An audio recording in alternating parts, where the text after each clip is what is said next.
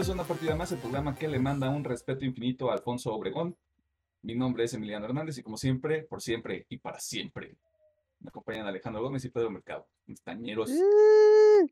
Todo chingón. Todo muy bien, gracias. ¿Tú cómo estás? Bien. Fresco como lechuga, Vibrando alto. vibrando alto como si estuviera en Tulum. Achiech. bien, bien. Soy una chica Barbie en un mundo Barbie. ¿Qué hicieron esta semana? A ver, en cuanto a gaming, igual que la pasada, muy poquito, solo que ahora sí jugué Osu. De series, obviamente me vi Loki. Y en cuanto a ánimo, también tuvo muy flojito. eh, ya empezó una nueva temporada y ninguna me llamó la atención, así que Uh, ah, estoy nada más con los pasado, que sería My Hero Academia, eh, To Your Eternity. Y ayer, bueno, no ayer, el jueves empecé la de Haikyuu, que es un anime viejito. Bueno, ni tan viejito, pero ya tiene su tiempo. Y está bueno. Y ya, de hecho, eso fue todo lo que hice. está cool. Sí. Ujú. A ver qué dice el hombre blanco. A ver, a ver. Yo acabé la, la trilogía de Fear Street. Les comenté eso la semana pasada y pues ya vi dos, pues ya me aviento la tercera. Ah, Creo que yo viendo la trilogía sí funciona, pero sí diría que es muy para un dominguito sin que hacer. No la recomiendo totalmente todo, toda más que la segunda película. También me vi Bad Batch. Mm, vi la nueva serie de los Looney Tunes, la de HBO, por mera curiosidad. El lote malo. Y pues de juegos, em, otra vez ando en el GTA Online y en el, en el Warzone, vibrando alto. Yo me imaginé al Pedro este, robando bancos, güey, con una pinche máscara de caballo, güey, y en calzones acá. Aquí andamos, papi. Gánarnos el pan. No, con una Digo, no sé si así funciona el. GTA Online, nunca lo he jugado. Ah, pues como es muy diverso el juego, hay de, de todo un poco. Ya es tan ridículo el juego que ya hay autos voladores y esas cosas. Uf, mi tipo de juego. Yes. Y creo que fue todo lo que vi y jugué esta semana. Bien. Ok. Yo estuve jugando. creo que- Mm, no sé por qué me resulta difícil acordarme, ¿no? Pues no jugué nada interesante, nada nuevo, la verdad. Lo único que hice, estoy viendo un anime que tal vez o tal vez no sea el tema de la próxima semana, quién sabe. Tendrán que quedarse para averiguarlo. Es un anime que ya han mencionado en este programa y son todas las pistas que voy a dar para generar psicosis entre las 10 personas que nos escuchan. Eh, había un especial de comedia que quería ver como desde hace tres semanas, ya lo vi, pero voy a profundizar un poquito más en las recomendaciones porque yo lo disfruté mucho. Ujú. Mm, obviamente Loki, al final de temporada. Y en cuanto a contenidos, eso fue todo. Sí, no. O sea, como estoy, estoy planificando mis contenidos de acuerdo a cómo vamos a estar manejándolos en el programa, si los llegamos a manejar o no, quién sabe. Quédense, voy a seguir generando psicosis en este programa también. Este, pues sí, me lo estoy llevando tranqui. Quería empezar The Witcher la semana pasada, pero es cierto, como The Witcher sale hasta diciembre, pues no tiene, no tiene caso que me lo queme.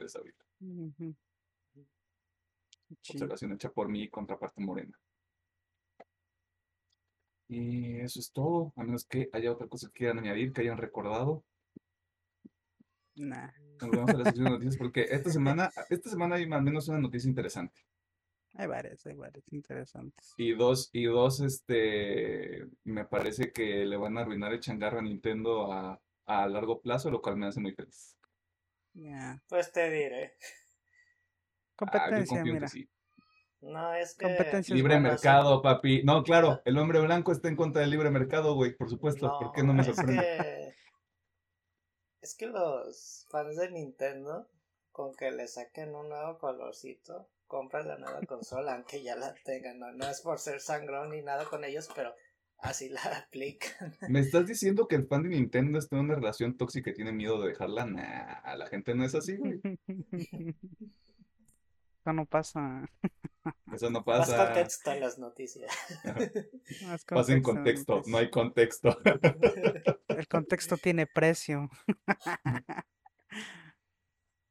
¿Quieres contexto? Paga. O escuchen este programa, cualquiera de los dos. Miren, ya están aquí. ya. Así que muchas gracias por escucharnos. Esta fue la introducción del programa. Y vamos a la sesión de noticias, porque de nuevo, sí hay.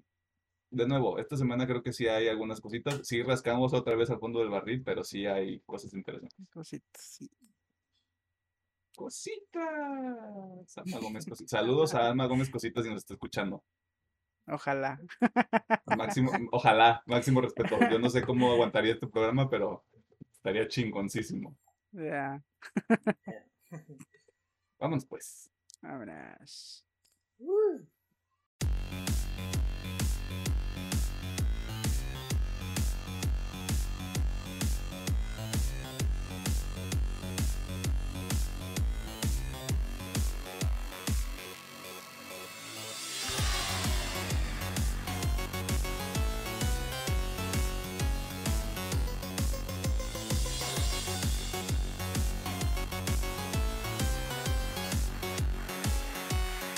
Nos encontramos en la sección de noticias donde te ponemos al tanto de las cosas más importantes que suceden en el mundo del entretenimiento, la cultura popular y demás cosas ñoñas.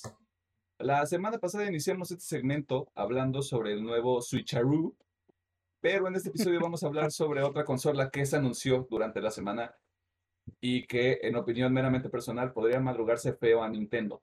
Estamos hablando sobre el Steam Deck, o como lo- yo lo llamo, el Switch hecho con amor. PS2. Alejandro, ¿cuáles son los detalles sobre esta nueva consola portátil creada por Steam? A ver, espérate, ¿qué pasó? La PS2.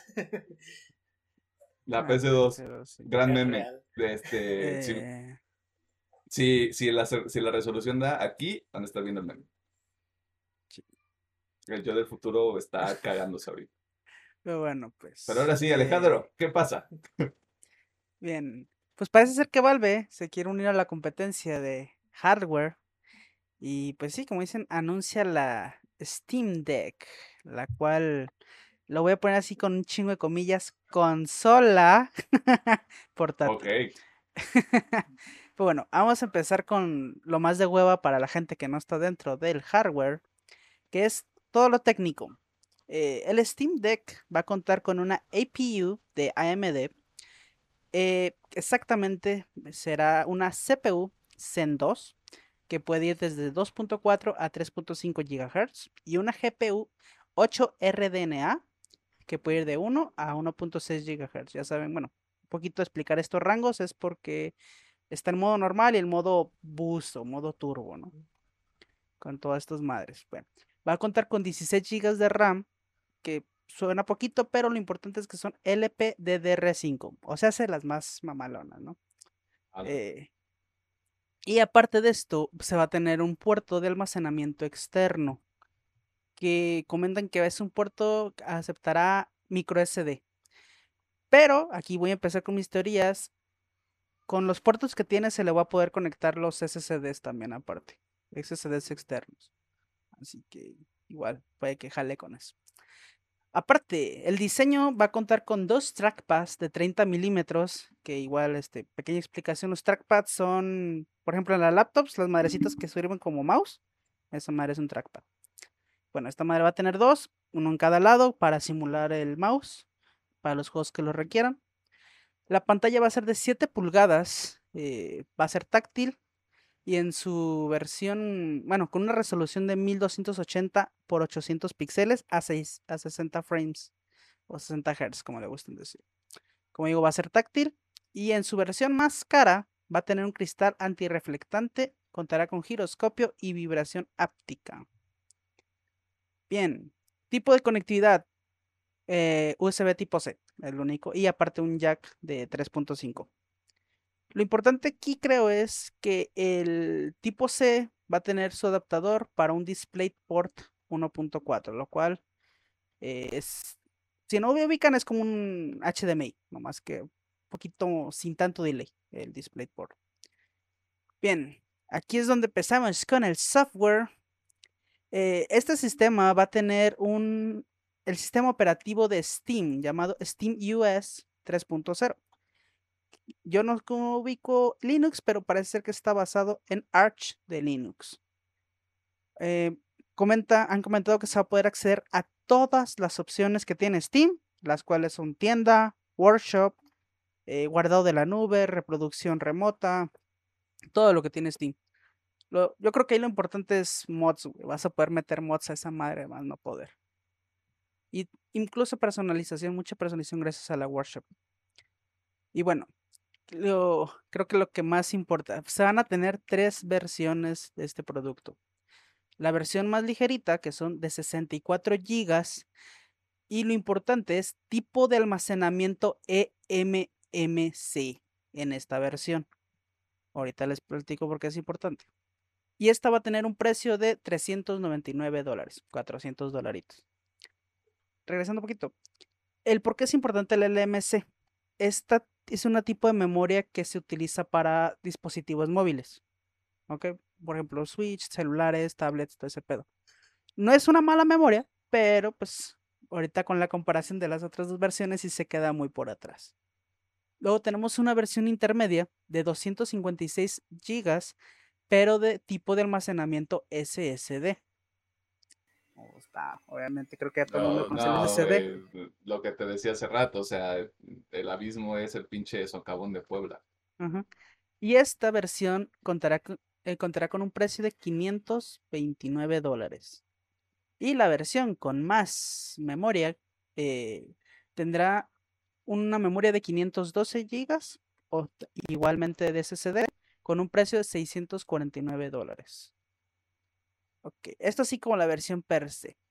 Aparte de eso, EGN eh, e fueron los ganones en esta ocasión, ya que tuvieron, ya pudieron probar el Steam Deck y aparte tuvieron entrevistas tanto con Gabe Newell como con el equipo de desarrollo. E hicieron muchas preguntas. y de aquí yo creo que lo más importante es que tú vas a poder usar esta madre como tú quieras. Básicamente en toda la entrevista se puede resumir a cualquier cosa que, esta, que una computadora pueda hacer, el Steam Deck lo puede hacer. Porque por eso decía que consola, entre comillas, porque esta madre es una PC. Mini toy, pero una PC. Bien. Eh, comentaron, eh, por ejemplo, yéndonos un poquito del gaming. Si tú no la quieres usar para gaming y la quieres usar como una tablet portátil, una tableta de dibujo, lo que quieras, algo, lo puedes usar tranquilamente. Eh, también comentaron que si quieres instalarle la competencia, ya sea Epic Games, Xbox con su Game Pass, lo puedes hacer. Eh, aquí lo que yo quisiera aclarar, porque siento que mucha gente puede caer, no en el engaño, porque en sí no es engaño, pero sí, este, es como lo están vendiendo, pues. Eh, sí, se ha comentado mucho, se, ha caído mucho en el este de que ah, es que vas a poder, por ejemplo, instalarle el, el Game Pass, ¿no? Y poder jugar Game Pass en esa madre. Sí, pero no. Como les explico, como les comenté, esta madre viene por defecto con el sistema operativo de Steam. Y este sistema operativo solamente va a tener la aplicación de Steam y el buscador de Safari. Nada más. ¿Qué pasa? Como es una computadora, tú puedes quitarle ese sistema operativo y meterle el que tú quieras. Pongamos un ejemplo, ponerle Windows. Si le pones Windows, pues obviamente le puedes instalar eh, a su puta madre, no sé qué se cayó. Pero bueno, continúo. Este, continúo. Este, puedes ponerle, por ejemplo, bajar Steam, bajar eh, Epic, obviamente tener la aplicación de Microsoft y meterle el, el Game Pass. El problema aquí es que sí, ellos, como digo, comentaron que sí se puede pero no comentaron qué tan bien vaya a funcionar. Eh, un poquito que les puedo explicar es, cuando tú diseñas algo, lo diseñas para que funcione bien con algo. En este caso, lo diseñaron para que funcione con el sistema operativo de Steam. Y ahí, o sea, nos prometen básicamente juegos a resoluciones de 720 a 60 Hz. Ok, con el sistema de Steam. No sabemos si quitándole ese sistema y metiéndole Windows vaya a jalar igual. Eso es lo que, bueno, al menos lo que a mí como que estoy de... "Mm, se oye muy bonito para ser real. Ojo, si jala perfectamente con Windows, no mames, pues, esa madre es la máquina de, de lo que quieras, porque le puedes instalar, pues el meme, digo, no lo recomiendo, pero pueden instalarle un emulador de Switch y jugar los juegos de Switch ahí. o un emulador de 64, o un emulador de, no sé, de Game Boy, no sé, no es lo que quieran. Pero como digo, lo importante es eso. De base, tú no vas a obtener, por ejemplo, el Game Pass. Tienen que quitarle ese sistema y meterle Windows, como una computadora normal. Es más, si no te gusta Windows, le puedes meter hasta iOS, que Dios los perdone. Te pones, te pones punk y dices, ninguno de los dos te le pongo Linux, güey. Chinguen a su madre O le pones güey. Ubuntu, no sé, güey, lo que tú te sientas cómodo. Te ¿no? vuelves loco, güey. Ajá. Pero como digo, y cabe recalcar, sí se va a poder hacer todo eso, pero no sabemos qué tan bien va a funcionar. Es lo que hay que tener mínimo en mente. Y bueno, La en otras cositas. que, que podemos hacer para este caso era lo que te decía hace rato, ¿no? O sea, te puedes comer una hamburguesa con carnita asada todavía encima, no sabemos si va a funcionar. Exactamente. Y bueno, y ya de las últimas cositas que dijeron, el, esta madre va a poderse conectar a docks, como el Nintendo Switch. Eh, ahorita supuestamente es compatible con cualquier tipo de docks para que lo conectes a un monitor, a una televisión, a donde quieras. Pero Steam va a desarrollar su propio eh, dock que va supuestamente va a sacar todo el provecho esta, esta- al Steam Deck. Pero no dieron ni fecha, no han dado precio y se va a vender aparte este dock. Es importante también. Así que en cuanto a información de la Steam Deck, pues es esa. eh, al chile se ve muy prometedora. Yo diría como que muy bonito para ser real. Esperemos que sí sea real. O sea, si es real, yo me voy a comprar una, ténganlo por seguro. Eh, porque pues y habrá una review al respecto, tal vez. tal no. vez. Hay infinitas posibilidades con esta madre. Como comentan estos güeyes, si quieres usarlo para diseño, lo puedes usar para diseño. Si lo quieres usar para trabajo, lo puedes usar para eso. Que también jale, no sabemos, pero esperemos que bien chingón. Y al menos eh, en cuanto a jugabilidad, se ve que es como un PlayStation 4 u- y un Xbox One. Los base, no los Pro. ¿ok? Se ve que está Sí, como en sí, sí. ese rango. Digo, como digo, 720, 60 Hz es lo que prometen. Ya veremos si si sí, ¿verdad?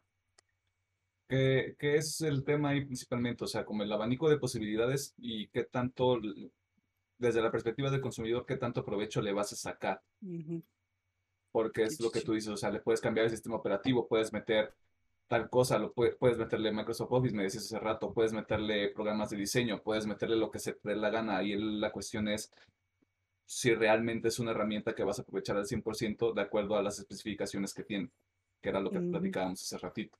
sí, sí, Y pues sí, o sea, es un, es una, no consola, yo le llamaría herramienta, porque tampoco, tampoco creo que el ponerlo en la misma categoría que una computadora portátil sea apropiado. Simplemente creo que es una herramienta más que de acuerdo a lo que tú decidas utilizarla es como el potencial que puede llegar a tener. Así que habrá que tener el, el ojo en, en esa, en esa También cabe recalcar que ojalá sea un éxito, porque también hemos visto muchas madres que ha sacado Valve y las dejan al abandono, como el Steam Controller, el Steam Link, y ahí están, güey, en el abandono. Yo creo Este, que incluso, el problema. Steam, eh, que no tienen un buen método de distribución a países que no sean Estados Unidos y europeos. Por ejemplo, digamos, ojalá que sí lo tengan, que vayas yo que sea a tu supermercado y ahí lo tengan, sería lo ideal, pero yo creo que a, a Valve le falta como que un estudio de eso de cómo distribuir sí, el, sí.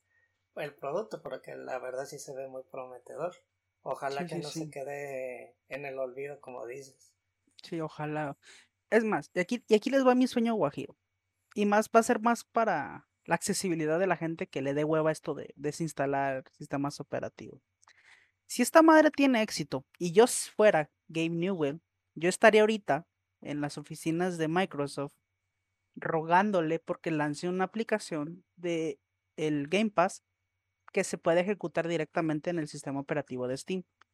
Y también estaría con Epic diciéndole, eh, lánzate una aplicación que jale Epic Games. Y con todas, ¿sabes qué? Ahí está, la, está, ahí está el código. Háganse una aplicación para que todo el mundo pueda, pues, como una computadora, que, tengas tus launchers y jales el juego que se te pegue a tu regala gana. Ese sea mi sueño guajiro y así no tendrías pues, que estar batallando con eso, estar cambiando sistemas operativos. Pero como digo, necesita pues, tener éxito este pedo.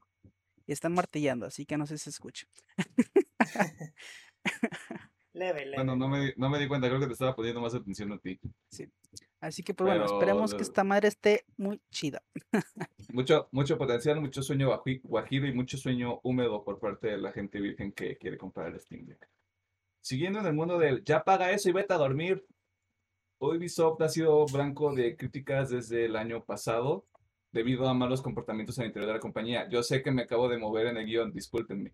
A pesar de que esta desarrolladora francesa ha tratado de mitigar las situaciones de acoso entre trabajadores, la cultura laboral no ha tenido un cambio significativo. Al menos eso es lo que señalan las y los empleados de la empresa. Pero Alejandro, ¿qué hay detrás de estas inconformidades, incomodidades, molestias del colectivo? Sí, bien. Eh, si están entrados o si no, ahorita les ponemos al corriente. Desde el año pasado, eh, con todo este movimiento de Me Too, también cayó Ubisoft. Eh, eh, así que no crean que esto es nuevo, esta es una simplemente continuación. No. solamente que ahora el objetivo es el CEO de Ubisoft, Ives Guillemont, ya que está acusado de acoso institucional.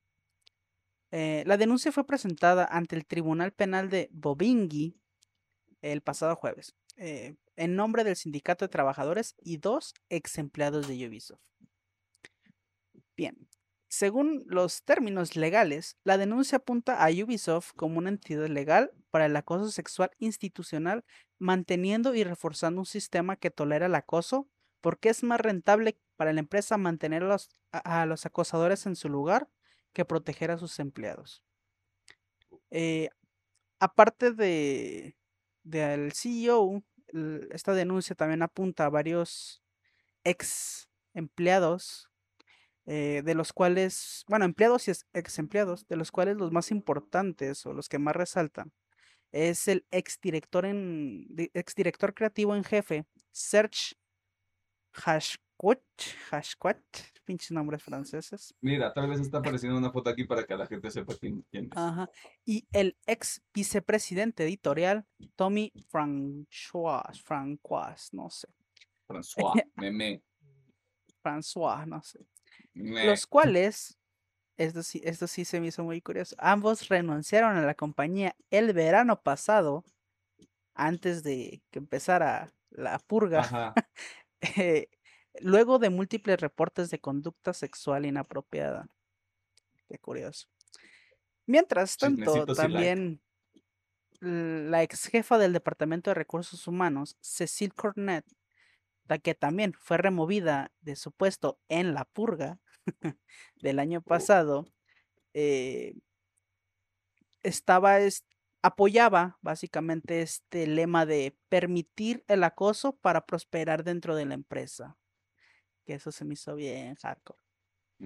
Eh, y bien, eh, todo apunta al CEO, pero pues yo lo estuve leyendo y esa cabrón aquí no menciona nada del señor Guillemont.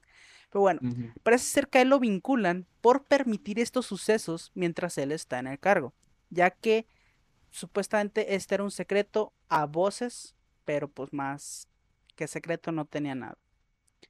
Y bueno, esto, obviamente, ahorita, ahorita, el día de hoy, Ubisoft no ha declarado nada ante esta denuncia, pero lo curioso es que hace un mes, siguiendo lo de la, ah, lo del año pasado, eh, un vocero de Ubisoft comenta, eh, cualquier empleado que tenga alguna alegación y siga en Ubisoft tiene su caso rigurosamente revisado por un tercero y fueron exonerados o sometidos a medidas disciplinarias correspondientes. Que a mí esto que me suena es, los que están aquí adentro es porque tienen palanca. o, que este, hubo, pues o que hubo un proceso y se siguió el debido proceso, vaya. O sea, son las dos opciones. No eh, podemos asegurar mucho. Entiendo, entiendo por qué. Ajá, o sea, entiendo por qué podría ser directamente pensar que hay hubo mano negra. jeje. Este, pero sí, o sea, son las dos opciones. Nos vamos, nos iríamos por lo más negativo, ¿no? Siendo, siendo realistas. Así que, pues bueno, parece ser que eh, la situación en, dentro de los headquarters de Ubisoft sigue siendo delicada en cuanto a estos temas de acoso. eh, así que, pues, mm, no, no- la neta no sé qué vaya a pasar. Supongo que va a haber otra ola de despidos, si es que, si es que hay, pues. No sé si ya con la del año pasado haya sido suficiente. Ya habrá que ver qué sucede con la demanda, porque yo, en mi muy particular punto de vista, entiendo por qué Yves Guillemot es este como el punto focal tanto de la cobertura como de las notas, como de decir es que él, él es la cabeza del estudio. La cara de esa madre. Es la, es la cara justamente, o sea, entiendo por qué las críticas pueden enfocarse directamente hacia él, pero también tienes que entender que Ubisoft pues, es una empresa de 200, más de 200, 300 empleados, o sea, una vez que una organización crece de esa manera tan desmedida, es muy difícil para que una sola persona controle todos los aspectos de la empresa, sobre todo diversos equipos, y ahí es donde las cosas empiezan a viciarse y es donde se, se empiezan a dar situaciones muy desagradables y muy desafortunadas por parte de gente que es horrible y que merece no tener trabajo. Que pues bueno, a toda esa gente de Ubisoft, fuerza. Esperemos que se solucione pronto su, su desmadre. Manden currículums, papis, manden, mi mamis, manden currículums. También. Aquí también nos hace falta gente, o sea, no les vamos a pagar nada, sería como un, este, pasantía, pero miren, aquí este, hacemos espacio. En otras noticias, Netflix ha decidido incursionar en el mundo de los videojuegos, yendo más allá de las adaptaciones de series y películas, ya que durante la semana se confirmó que la plataforma de streaming buscará ofrecer videojuegos a través de su plataforma de forma directa. Pedro, ¿Qué pasa? ¿Qué está pasando con Netflix y por qué se volvió loco? Bueno, loca. Netflix, Netflix como tal dio esta noticia porque hace unos días varios data miners, así se les llama, si mal no recuerdo, estuvieron checando el, el código fuente de, de la página y de la aplicación de Netflix y encontraron varias imágenes interesantes donde se buscará dar un servicio de videojuegos dentro de la plataforma, también vía streaming. Lo más interesante de esto es que dentro de las imágenes se muestra el control DualSense de PlayStation y una imagen de of Tsushima, dando a entender de que posiblemente también se tenga una asociación con, con PlayStation para que sus juegos lleguen a Netflix o juegos muy pequeños, porque todavía esto está en rumor y no sé, en rumor de qué tipos de juegos pueden llegar a la plataforma, si ya sean de un carácter muy indie o juegos también así muy pequeñitos. También es interesante confirmar, si ustedes no sabían, en la plataforma se encuentra un juego de Minecraft. Para que se den la idea, es un juego solamente de elegir elecciones, pero se pueden dar una idea de cómo se podría implementar la llegada de videojuegos al servicio de, de Netflix. El Y llamado pasaría- contenido interactivo, ¿no? Que también está la película de Black Mirror, la de Bandersnatch, que Ujú. va como por esa línea. Por ese rumbo va, pero también se dice que también sería ya la llegada de juegos en forma, pero para que se den una idea, podrían probar estos productos de lo que podríamos de tener de de nuevo contenido en Netflix, que también sería interesante para los consumidores normales que solo gustan de series de películas y ya ahora jugadores de videojuegos. Estoy intrigado Mm, porque, Ajá, o sea, si, esta madre es ¿eh? por streaming, ahí está Stadia. o sea, y- Pero también está, pero puede también está el xCloud. Ya. No sé. Puede salir muy bien, puede salir muy mal. Ya veremos. El futuro es el cloud, hombre. Sí, sí, El, eh, el yo futuro no es tengo ahora, duda. ¿oíste, viejo? Yo no tengo duda de que el futuro va a ser cloud gaming, pero no sé. Todavía no está tan pulido. Yo creo que es Cloud y Amazon lo- son los que van a tomar la batuta en este servicio, porque queramos o no, como que Stadia ya se quedó muy, muy atrás en su, pro- en su propuesta y no creo que Google como tal le esté prestando mucha atención a rescatar muy bien el proyecto de Stadia. Si Pero acaso Stadia- día llegó muerto, bro. Ya, ¿Se acuerdan de esa escena de, Term- de Terminator? ¿Se acuerdan de esa escena de Terminator con este güey haciendo el pulgar hacia arriba mientras se hunde en la lava? Ah, pues ahí está Stadia, güey. Simón, así está. Y se sigue hundiendo, ese es el pedo, güey. Eh, pues, Estamos bien, güey, no hay pedo. Pedo. Estamos bien, güey. Mira, aquí seguimos, papi, repartiendo. ¿Quieres una estadia, güey? Cinco dólares, ándale, jálate. Pues sí, está, está interesante. O sea, la intención está chida, pero. Este es el tema con anuncios como estos. Es como de, lo vamos a hacer. Disculpe, señor Netflix, ¿cómo lo va a hacer? Espera más información próximamente. Pues sí, pues O sea, si salía con PlayStation, podría estar interesante. Más interesante. Ajá. pues.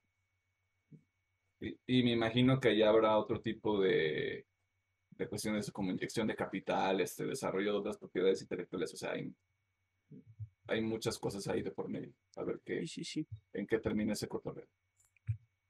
El bicho horrible, producto de los malos hábitos alimenticios de un cabrón en China, sigue generando estragos entre los desarrolladores, ya que durante esta última semana se confirmó que tres títulos que originalmente serían lanzados en el 2021 serían aplazados hasta el 2022. El primero de estos títulos es Ghostwire Tokyo, juego desarrollado por Tango Gameworks, quienes en su comunicado mencionan que estamos enfocados en cuidar la salud de toda la gente que trabaja en Tango. Esta nueva ventana de lanzamiento nos permitirá materializar nuestra visión para Ghostwire. En otras palabras, necesitamos más tiempo para que esto quede chido. Y es el mismo caso para los próximos dos títulos, la verdad. Eh, el segundo que se retrasó fue Rainbow Six Extraction, título original de Ubisoft, que ahora cambió su mes de lanzamiento a enero del próximo año. El equipo detrás de Extraction también menciona que ese tiempo será aprovechado para mejorar la experiencia general del juego. O sea, el lanzamiento de Extraction era inminente, creo que era en septiembre veintitantos, 17, mediados de septiembre. Parece que no está quedando tan, tan funcional como hubiera querido la gente de Ubisoft. Y por último, Reverse. El multijugador del universo de Resident Evil también se lanzará hasta 2022. La cuenta oficial de Resident Evil confirmó esta decisión y pues seamos honestos, ese juego necesita toda la ayuda que le puedan dar, ¿no? Eh, yéndome hacia una tangente, creo que esto es una consecuencia indirecta de lo que ocurrió con CD Projekt Red y el lanzamiento de Cyberpunk 2077, sumado a otros factores externos como el virus mortal que ronda por todo el mundo, ¿no? Pero considero que es positivo que exista esta toma de decisión donde el enfoque es que el producto salga de la mejor manera posible. Y creo que también hay un cambio de, de percepción por parte de los consumidores. Creo que antes cuando retrasabas un juego era como de, ah, chica, a su madre, tiene mi dinero, güey. Y ahorita es como de, entiendo, comprendo perfectamente. Quieres entregar la mejor cosa que puedas armar y no hay ningún pedo. Creo que en el caso de el estudio de Tango y de Catcon, creo que como son dos estudios japoneses, el país se mantuvo como que muy bien en, en las medidas de prevención de, de higiene para el, el virus que anda por ahí, pero sí están un poquito metidos en las noticias que ahorita realmente apenas eh, Japón en general le pegó muy dura la pandemia apenas, como que se descuidaron un poquito y ahorita están en una gran oleada de contagios. Yo creo que como están en el centro de, de Tokio estos dos estudios, yo creo que afectó directamente su ritmo de trabajo para estos dos títulos. Sí, o sea, es, es indudable ese cotorreo. O sea, primero pues que la gente esté bien, al final del día pues es lo más, lo más importante. Me parece, me, o sea, de nuevo, me parece que es la decisión más acertada, porque si no es como cierto país de América Latina en el que nosotros residimos, donde algunas empresas dicen, ¿sabes qué? Pues tienes que regresar a trabajar con 10 personas de un espacio de uno por uno. Pero todos van a tener cubrebocas, ¿eh? Tú no te apures, todo va a estar bien. Historia real, no les voy a decir dónde, no es donde yo trabajo. Saludos a la gente con la que trabajo. Yo estoy trabajando desde casa, yo me la estoy pasando bomba, pero entendemos que ah, ahorita sigue siendo un tema y va a seguir siendo un tema. Al menos yo me imagino que por lo que queda de este año y parte del próximo. Y Así que mucha fuerza para la gente de Japón y de todos lados del mundo también aquí a los compatriotas. Échenle huevos. yep, Este. Y regístrense para vacunarse, no sean ojetes. Y vayan a vacunarse. Esto, esto es súper tangente, pero gente de Chiapas, qué chingados. Vayan a vacunarse. No sé, Te no estoy es- hablando a ti, chapaneco, que está en la selva y que de seguro tiene internet. Yo sé que tienes internet. Ve a vacunarte. Maldita sea. Hablando de cosas que van a madrugar a Nintendo. Si usted tiene nuestra edad, es probable que recuerde el canal Nickelodeon y varias de sus propiedades intelectuales. Pero si además de esto, usted es un ávido consumidor de videojuegos, esta nota le va a mamar ya que se confirmó la existencia de Nickelodeon All Stars Brawl, una copia de Super Smash Bros. Bros. Bro- Super Smash Brothers. Pedro, ¿por qué debería la gente caer en esta trampa nostálgica de Nickelodeon? ¿Y por qué tengo tantas ganas de comprar este juego ya? Bueno, creo que algo que le da un poquito de plus al juego es el apartado de arte de animado 3D, que es muy simple, se ve muy interesante. Y como tú mencionas, es una copia de Super Smash Bros., pero con grandes personajes de Nickelodeon. Confirmados tenemos a tres de Bob Esponja, a Arenita, a Patricio y a Bod, obviamente. De Rugrats tenemos a, a Reptar. ¡A huevo! También tenemos eh, personajes de sus series clásicas como The Monsters, no sé si alguna vez la vieron. También de sus nuevas IPs, también las tortugas ninjas van a estar en, en este juego. Danny Phantom también, posiblemente Anne va porque en el tráiler se ven varios escenarios de, de la leyenda de Anne. Y pues el juego se ve para... Hay que, hay que tirar desmadre al Smash, pero con puro personaje de Nickelodeon, a huevo. Y se dice que Nickelodeon, la cuenta oficial confirmó que faltan muchos personajes por confirmar de otras de sus propiedades intelectuales que van a llegar al juego. La verdad el juego se ve interesante y aparte va a salir para todas las plataformas. Yo creo que eso le da un plus más grande. Próximo juego del Evo. sí. Y aunque suene chiste, los creadores realmente apuntan a que sea un juego competitivo. Así que, de hecho, yo sigo, más que nada por el Fighters, por el Dragon Ball, sigo a mucho jugador de la Evo. eh, y muchos, o sea, no, como digo, esto ignoro totalmente si es mame o si realmente es en serio, pero muchos han comentado que el juego en cuanto a mecánicas de pelea sí está padre y que sí estaría chingón verlo en el Evo. A la... No, güey. Así que no sé si es mame o si, si, es- si es en serio, pero si Entonces no, les pagaron. o sea. no sé si les pagaron. Pero si no, main Patricio desde día uno. Ya lo dije. Arenita.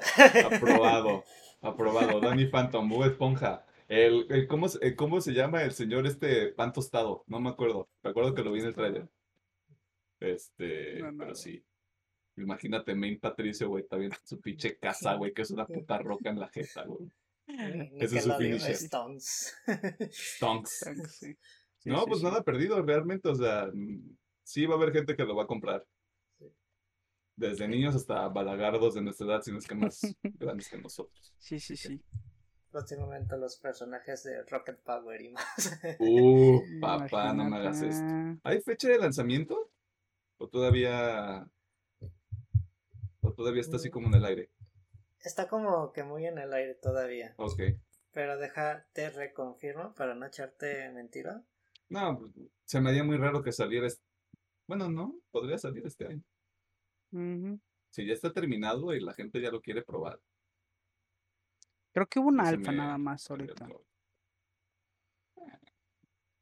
Finales de este año, si no es que el próximo. Ahí están al pendiente de lo que sea que suceda con este juego. Que va a costar 60 dólares. Pero Yes. los pago.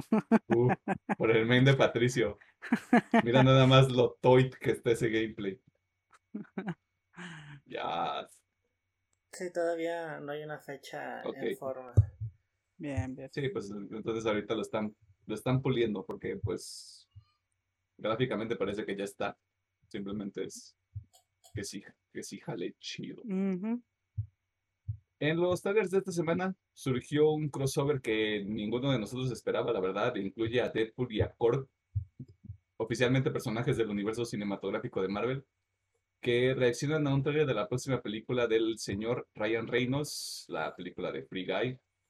Esto es básicamente la confirmación de que Deadpool está en el UCM. Y pues ya la gente empezó a perder la cabeza. ¿No? ¿Cuándo sale Deadpool 3, güey? También se publicó un avance para Turning Red, la película de Pixar donde una chica que está entrando en la adolescencia se convierte en un furro. No, esto no es un chiste. HBO publicó otro adelanto de la tercera temporada de Titans que podrán disfrutar el próximo mes de agosto.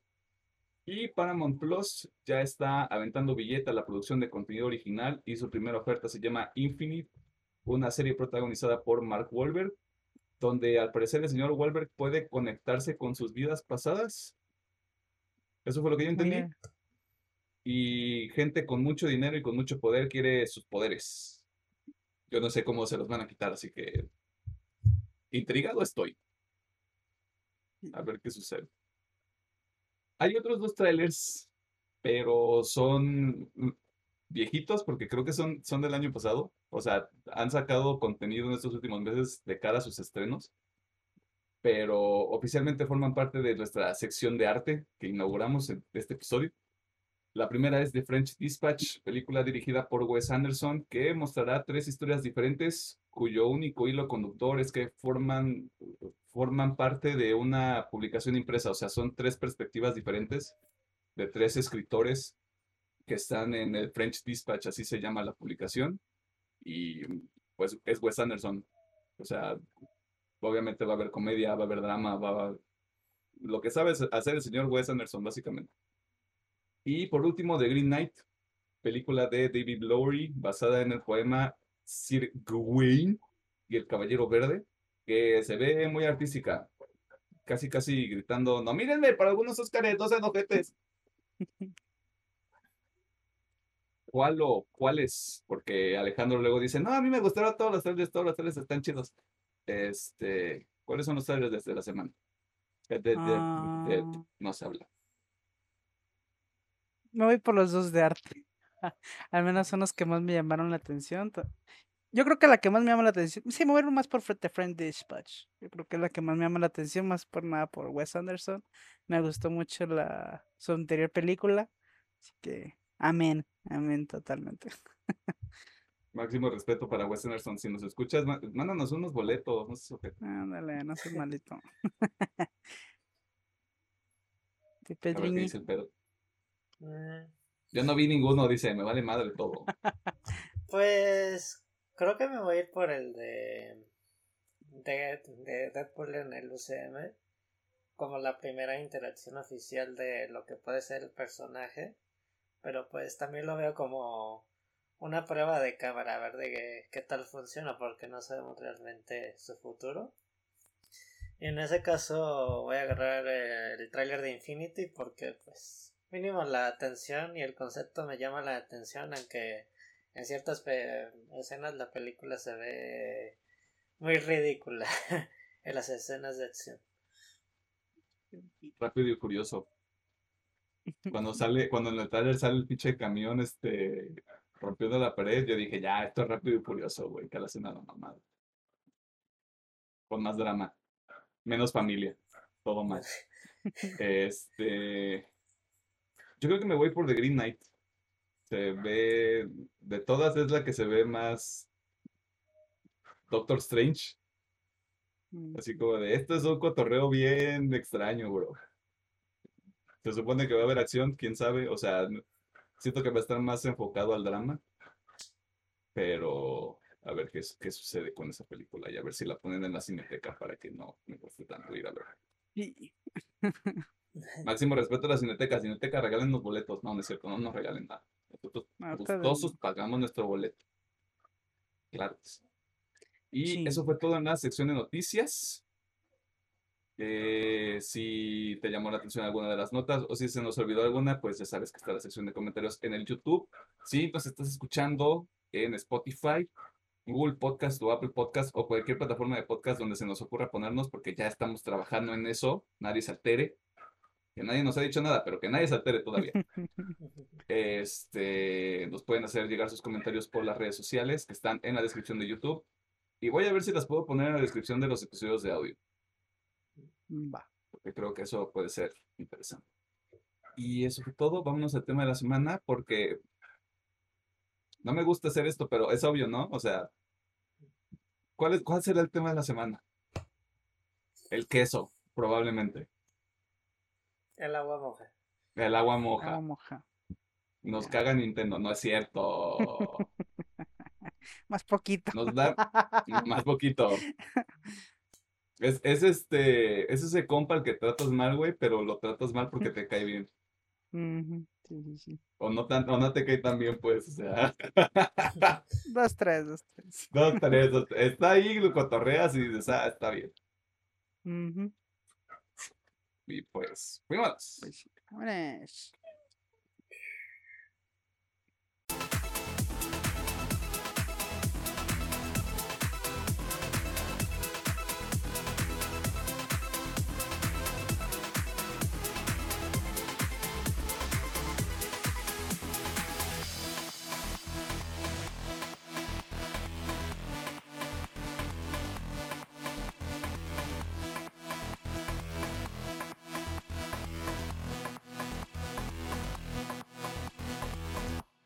Estamos en el tema de la semana y seguimos con el mini maratón de Marvel. Que pues ya se acabó porque ya no hay nada de Marvel la próxima semana, así que ahí está su mini maratón de dos episodios. Vamos a hablar sobre la tercera serie del UCM, Loki. La serie fue creada por Michael Waldron, dirigida por Kate Herron y cuenta con las actuaciones de Tom Hiddleston, Owen Wilson, Sofía Di Martino, Gugu the fuck, y Wunmi Mosaku, entre otras personas. La trama de esta serie nos ubica en el 2012, momentos después de que el dios de la mentira escapa de los Vengadores y con el Tesseracto en mano, como vimos en una secuencia de Avengers Endgame. Pero justo momentos después de, de esta situación es detenido por la Agencia de Variación Temporal. Ustedes le pueden decir la ABT, la TVA, como se les dé la chingada una entidad que busca prevenir que el flujo del tiempo se vea alterado. Como siempre, en este programa somos punk y antisistema porque hablamos sobre detalles muy específicos de la serie, personajes, trama, lo que esta serie significa dentro del contexto del UCM y créanme, esta es la serie que tiene más ramificaciones importantes para lo que se viene en el UCM o el MCU o para la GCU. Así que si no has visto Loki, y pensaste que escuchar este contenido es una buena idea, antes que todo, muchas gracias. Pero primero termina la serie porque va a haber spoilers de cajón. O sea, Sí. ya. Esto es, esto es una regla, no tendría que decirlo ya, llevamos 18 episodios, 19, creo que son 18, no sé. Este, y ya, o sea, siempre va a haber spoilers, por siempre y para siempre, háganle como quieran. Y la pregunta con la que regularmente iniciamos estos conversatorios, ¿no? Estos simposios de gente virgen. ¿Cuáles, ¿Cuáles consideran ustedes que son las debilidades de la serie o los aspectos que no les gustaron tanto a un nivel particular? Ok. Empezamos con Alejandro, como siempre, porque los morenos a este arriba. Bueno, ah, en términos generales de la serie, yo siento que lo débil son un episodio que está medio de relleno nada más, que realmente no Voy aporta nada. Sí, obviamente. El, el del vacío. La neta está en medio de relleno, no, no aporta nada. Digo, a mí me gustó porque yo, o sea, yo personalmente quería ver a Loki presidente. Me gustado verlo de otra forma, pero mira, me lo cumplieron y aparte me dieron a Krog, o Thor Rana. Así que, ok. Pero en cuanto estructura la serie sí se siente muy de... eh. Y si me... Y no es para hacer un poquito más largo esto. eh, si me pongo muy estricto, hay muchos hoyos de guion que están ahí medio. O sea, los, los vi pasar, o sea, los puedo pasar de alto sin ningún problema, porque lo voy a dejar así. es- creo que es mi serie favorita de las tres. Pero como digo, simplemente para rascarle un poquito más y ser, ponerme exigente, hay partes del guion. eh, ahorita la que más se me viene a la mente es dónde estaban todos los otros agentes. Por ejemplo, la chica esta de las rastas, que Ajá. también eliminaron, ¿dónde estaba? Debería haber estado en el vacío. ¿Y dónde está? No sé, cositas así de guion que dices, eh, podrían haberlo hecho mejor, pero de más, la neta, no tengo mucho que decir. Sí, o sea, en algunas partes de la ejecución sí está como... Y esto se acabó y nunca lo vamos a volver a tocar. Adiós. Sí, sí, sí. Sí, sí, sí lo... Sí comprendo esa parte. También lo del episodio 5. Pero a ver, vámonos con Pedrito, que tal vez tiene un análisis más complejo. ¿O no? Mm, oh, no, realmente. ¿O no? Bueno, para. Si tuviera una queja en específico, para mí el episodio 3. A mí no me funcionó. Porque al final del episodio Dios, en 2, perdón, eh, te marcan un evento que hacen de que se va a mover toda la trama de la serie y nunca te pone lo que pasa dentro de la TVA. El contexto es eh, cuando Sylvie hace un desmadre en varias líneas temporales con los Tempads para Mm. poder ir a ver a los Timekeepers. Eh, no te muestran nada de eso y como que a mi persona yo sí quería ver qué tanto desmadre se hizo con esa pequeña acción que hizo, porque se ve que al parecer la controlaron en la TVA sin pedos. O sea, ese sería como mi agujero en el guion. Aunque admito que en el episodio 3 sí se explora mucho la personalidad de nuestros protagonistas y le da mucho mucho valor, pero siento que me faltó ver qué pasó ahí realmente. Y creo que lo personal sería eso y que sí, solamente sería eso a mí, a mi parecer, esa para mí es la debilidad más grande. Tal vez un poquito también el episodio 5, pero personalmente a mí también me gustó porque lo dejamos como un episodio donde solo pasan cosas aleatorias y se ve algo notorio la comedia, pero también tiene escenas muy, a, mi parecer, épicas. Sería, pues, la verdad, toda mi parte, ese lapso entre el episodio 3, donde no me explicaron o se supo nada de ese pequeño eventito. Creo que para... mm, Yo porque tengo dudas, porque soy esa persona horrible. Cuando dices lo de los, las líneas de tiempo, o sea, los, las- los eventos que se presentan, es cuando lanza las bombas de tiempo, o sea, varias bombas de tiempo ahí en la, en el Eh, supermercado. Sí, sí. Yo tengo una teoría. No, no, no está comprobada, no creo que sea algo real, tampoco se los quiero vender.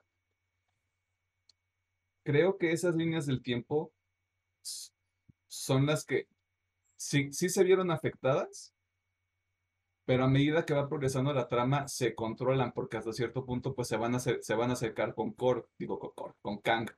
Spoiler. Yo creo que al momento en el que llegan con, con Kang todavía está esta posibilidad de que Loki y Sylvie se van a convertir en los nuevos Kang. O en, o en los nuevos ellos los que permanecen. Por eso no hay un, no hay un cambio en la línea de tiempo. Si no regresan a eso, en eso estoy de acuerdo con Alejandro. Es como una de esas cosas que dices, ah, se va a armar un desmadre y no hay nada. Mi idea es esa. O sea, a medida que sigue progresando, que sigue progresando la trama de la serie, es como de estos cabrones están encontrando el hilo negro. O se chingan, o se chingan todo, que es lo que yo creo que es lo que pasó cuando Sylvie mata a Kang. Que es como de, ah, yo puedo arreglar todo y yo ahorita este, veo qué pedo. Pero como Sylvie lo mata, todas esas líneas horribles que generó Sylvie es todo lo que va a generar el cagadero. Así es como yo lo veo. No estoy diciendo que sea como lo más lo más factible. La otra idea es que Kang es un hijo de puta que todo lo puede, güey, y se chingó todas esas líneas del tiempo con un chasquido. O sea, yo lo veo como que la TVA, como lo vimos en los primeros episodios, de que iba, eliminaba la, la línea temporal y se chingó. Pero como dice Pedro, hubiera sido muy interesante ver qué, qué es, qué es el cambio que se habían hecho en esas líneas, porque de hecho había lugares muy interesantes, ¿no? Como estaba Titán, que era ahí el planeta de Thanos, estaba... Estaba creo Borrak, que donde estaba la, la piedra del poder, güey. Sí. O sea, había locaciones muy interesantes que pudimos haber explorado. Digo, lástima que, como decimos, son de esas cositas que, que se quedan en, un hoyo negro en un en el guion. eh, pero pues sí, quedan ahí medio flojitas.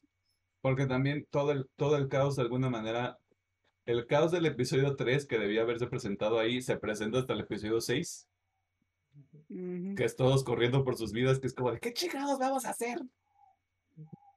Que ya le cayó caca al pastel multivers multiuniversal. Pero sí, estoy, veo, veo lo que ve Pedro y yo creo que ya se dieron cuenta por los comentarios que estamos aventando, pero debilidades, debilidades, debilidades. Está raro porque yo tampoco encontré nada. No hubo, no hubo ninguna cosa que yo dijera, esto no, es- esto no está chido, esto no me gustó. Bueno, hay algo, hay un elemento, pero sí lo mencionan en la serie. Ujú, Y, y me gusta que sea Owen Wilson el que lo dice, que es, que es esta relación entre Loki y Sylvie. Pero, pero yo, o sea, yo me empezaba a sentir así como de, ah, van a hacer esto, güey, y va a estar bien extraño. Pero, pero llega Owen Wilson y es como de, tienes un pinche problema de narcisismo que la única persona con la que te puedes enamorar es de ti mismo. Y yo así Ujú. de, bien, ya. O sea, está en la, está en la mesa, continuemos. sí, sí. Puedo, puedo, puedo seguir a través de esto. Justamente yo también tenía eso en la cabeza de que, o sea, yo detesté el beso, dije, es que no era necesario el pinche beso. Porque yo sí, o sea, yo toda la serie lo estoy viendo, es que es otra versión de él.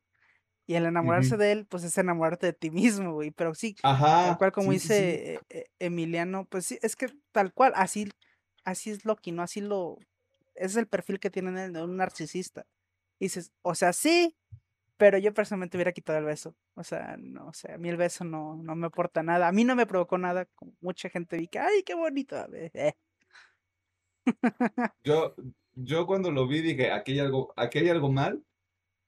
No porque el beso estuviera mal, sino como de algo, m- algo horrible va a pasar. Ahora sí me lo van a matar.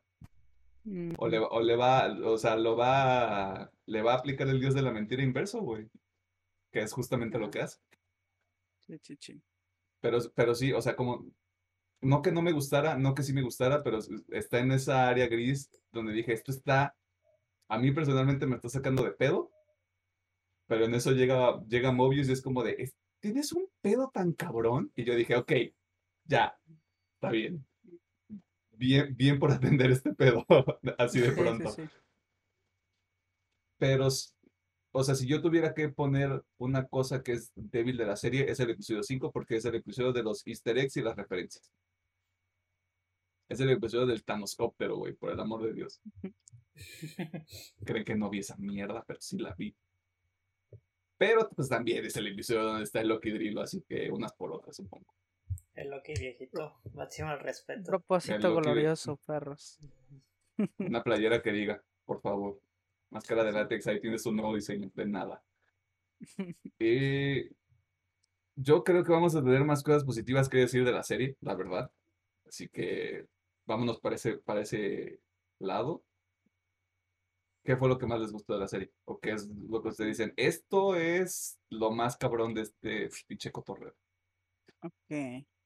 Ah, me voy a ir primero por historia. Me gustó la historia que maneja. O sea, esta historia de la TVA que estaba dando los, in- pues da los inicios al multiverso. Y también me gusta mucho cómo está conectada. Bueno, cómo es básicamente la piedra angular de lo que viene para Marvel. O sea, todo lo que queremos ver en WandaVision está aquí en Loki. Al menos para el futuro de, de Marvel. Eh, como digo, no me gusta el beso, pero sí me gusta este esta dupla de Sylvie Loki, me gustó mucho. Eh, tal me encanta eh, estos temas súper filosóficos de existencialismo, e identidad, eh, que se abarcan con, más que nada con Loki, no tanto con Sylvie. Bueno, Sylvie sí también un poquito en el, en el, en el episodio 3 justamente, pero más que nada con Loki. Eh, y obviamente me gusta, incluso las escenas de acción, el humor, como digo, las referencias sí me gustaron porque es lo que pedía. El final, el villano, me gusta casi toda esta serie. Eh, pero poniendo así muy en concreto, yo creo que eh, en los episodios 1 me encanta ese, pues ese, más que nada ese, ese evento donde Loki ve su muerte, eh, se empieza a preguntar él mismo cuál es su propósito, cuál es el propósito de Loki. Ah, también está este otro momento donde creo que es en el episodio 2, donde es esta conversación con Owen Wilson de el libre albedrío, si realmente existe, si no existe, si eh, quién nos controla. Me encanta también esos diálogos. Y incluso el final con Kang no Kang, este, también esos diálogos me, me gustan mucho. Así que me, me gustó. o sea, en general me gustó mucho esta serie, mucho, mucho. O sea, en general, en general, actores, trama, personajes, este, ambientación, acción, secuencias, este, pinches tomas, güey. Todo. Es que sí, o sea, el producto Este, completo sí está muy cabrón. Por eso, o sea, Siendo sí, eh, completamente honestos. por eso digo, cuando digo, si me pongo estricto, sí, puedo hallarle mil y un fallas en el guion, ¿no? Más que nada de continuidad. Pero hay muchas cositas que me lo van compensando de que, ok, tal vez no, esta madre no te la supimos explicar, pero mira, este diálogo de existencialismo bien cabrón, ¿no? O, mira, Loki dándose cuenta cuál es su propósito. No sé, siento que eso le da mucha fuerza. Mira, una luna estrellándose contra un planeta, o sea. sí, sí, sí. Pues sí, ah, tú, Pedriñi. Sí, sí, sí, sí, sí, sí, sí. Creo que es el, cono, el conocerse Loki a sí mismo. Si nos vamos a la línea del UCM, ya en la última película de, de Thor se resuelve la relación de los hermanos. Y de hecho que aquí lo tomaran el Loki de la batalla de Nueva York. Y al ver su futuro y al conocerse al mismo de que realmente es lo que yo quiero. Sí se pone en duda el personaje de que no digamos que se corrompe, entra en un estado de, de meditación, no sé, de buscar su nuevo propósito glorioso, como él, él mismo lo dice. Y de hecho en el punto de cuando descubre la verdad de la TVA y cuando Mobius lo pone en la prisión de, tiempo, cuando llega Lady Seal dice, sí, soy un narcisista, por esto no tengo amigos, me comporto esto porque tengo miedo de, de estar solo, porque así me siento realmente en la vida. Ahí ya el personaje creo que ya lo tenemos la construcción completamente, ya lo que sigue es las decisiones correctas y que ya ve por un nuevo propósito glorioso, por un, un bien mayor. Y eso me gustó mucho, que en ese mismo momento llega Morbius, sí, confío en ti y dice, y yo creo que tú puedes tomar tus propias decisiones y puedes hacer algo bueno por los demás, algo algo especial. Creo que eso es lo el episodio 4 creo que es de mis favoritos porque ya es la resolución completa de del personaje de Loki. También me gustó en el hecho de que en el mismo episodio 4, en un momento pensé que los Timekeepers eran reales por la escena del principio del episodio. Dije, ah, si son reales, no es. no es una falacia. Y no, pues al final resulta que también son una falacia, pero creo que sí saben jugar con pequeñas imágenes para que el espectador entre en el mood de ¿y si esto es real o no real? ¿Por qué hacen esto? ¿Por qué estamos aquí realmente? Creo que también la serie sirve como un poquito para de reflexión para todos los espectadores y eso me gustó muchísimo creo que todos los personajes tienen un gran arco Pero digamos, creo que lo digamos pasan tantas cosas que al final también quedan tantas preguntas sin, sin responder que también lo veo como algo y bueno o malo. Porque obviamente ya sabemos que va a haber segunda temporada, pero es de. Pues obviamente esto va a tener recuperaciones en el UCM. Y aparte de. Quiero pensar que Loki también se va a andar moviendo por. por líneas temporales. Y la idea me gustó mucho. Creo que también el hecho de que creo que nadie esperaba realmente la aparición de Khan. Era como un supuesto de los fans. Ojalá aparezca, pero ya sabemos que, que no va a pasar, no nos van a complacer con, con ese detallito. Y creo que aquí Disney y Marvel sí tomaron el riesgo, sí complacieron un poquito a los fans.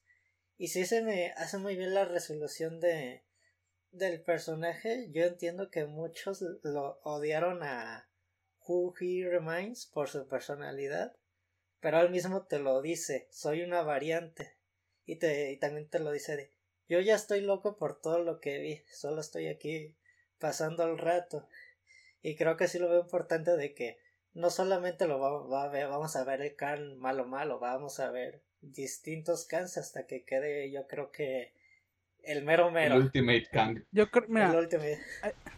yo creo, eh, yéndonos un poquito aquí con Kang, eh, yo creo que esta versión que conocimos es la que en los cómics es llamada Immortus, que era justamente este protector del tiempo que intentaba eh, corregir la mierda que hacía el Kang mamalón, ¿no? Este, pero, o sea, yo estoy casi seguro que vamos a ver todas las versiones de Kang. Estoy casi seguro que vamos a ver otro Immortus, a lo mejor de otra línea temporal, que llegue a la línea de los nuevos Vengadores a ayudarles. También creo que vamos a tener el Kang joven, que es este Iron Lad, que va, básicamente está ligado a los jóvenes eh, Avengers. Y tal vez veamos dos o tres versiones del Kang malo malote. Depende. O a lo mejor nomás una, que es la más chingona, ¿no? Pero, que es el que del futuro, futuro, futuro, futuro, futuro, acá súper lejano. Así que sí, yo sí creo que vamos a ver varias variantes de Kang. Y ya para terminar, yo diría que la música de la serie es muy buena. Creo que los temas de los diferentes Lokis joyitas para soundtracks. Eh, Morbius me gran dupla con Loki. Creo que el personaje tiene una gran resolución. Y debo admitir que la comedia que tiene la serie también me latió.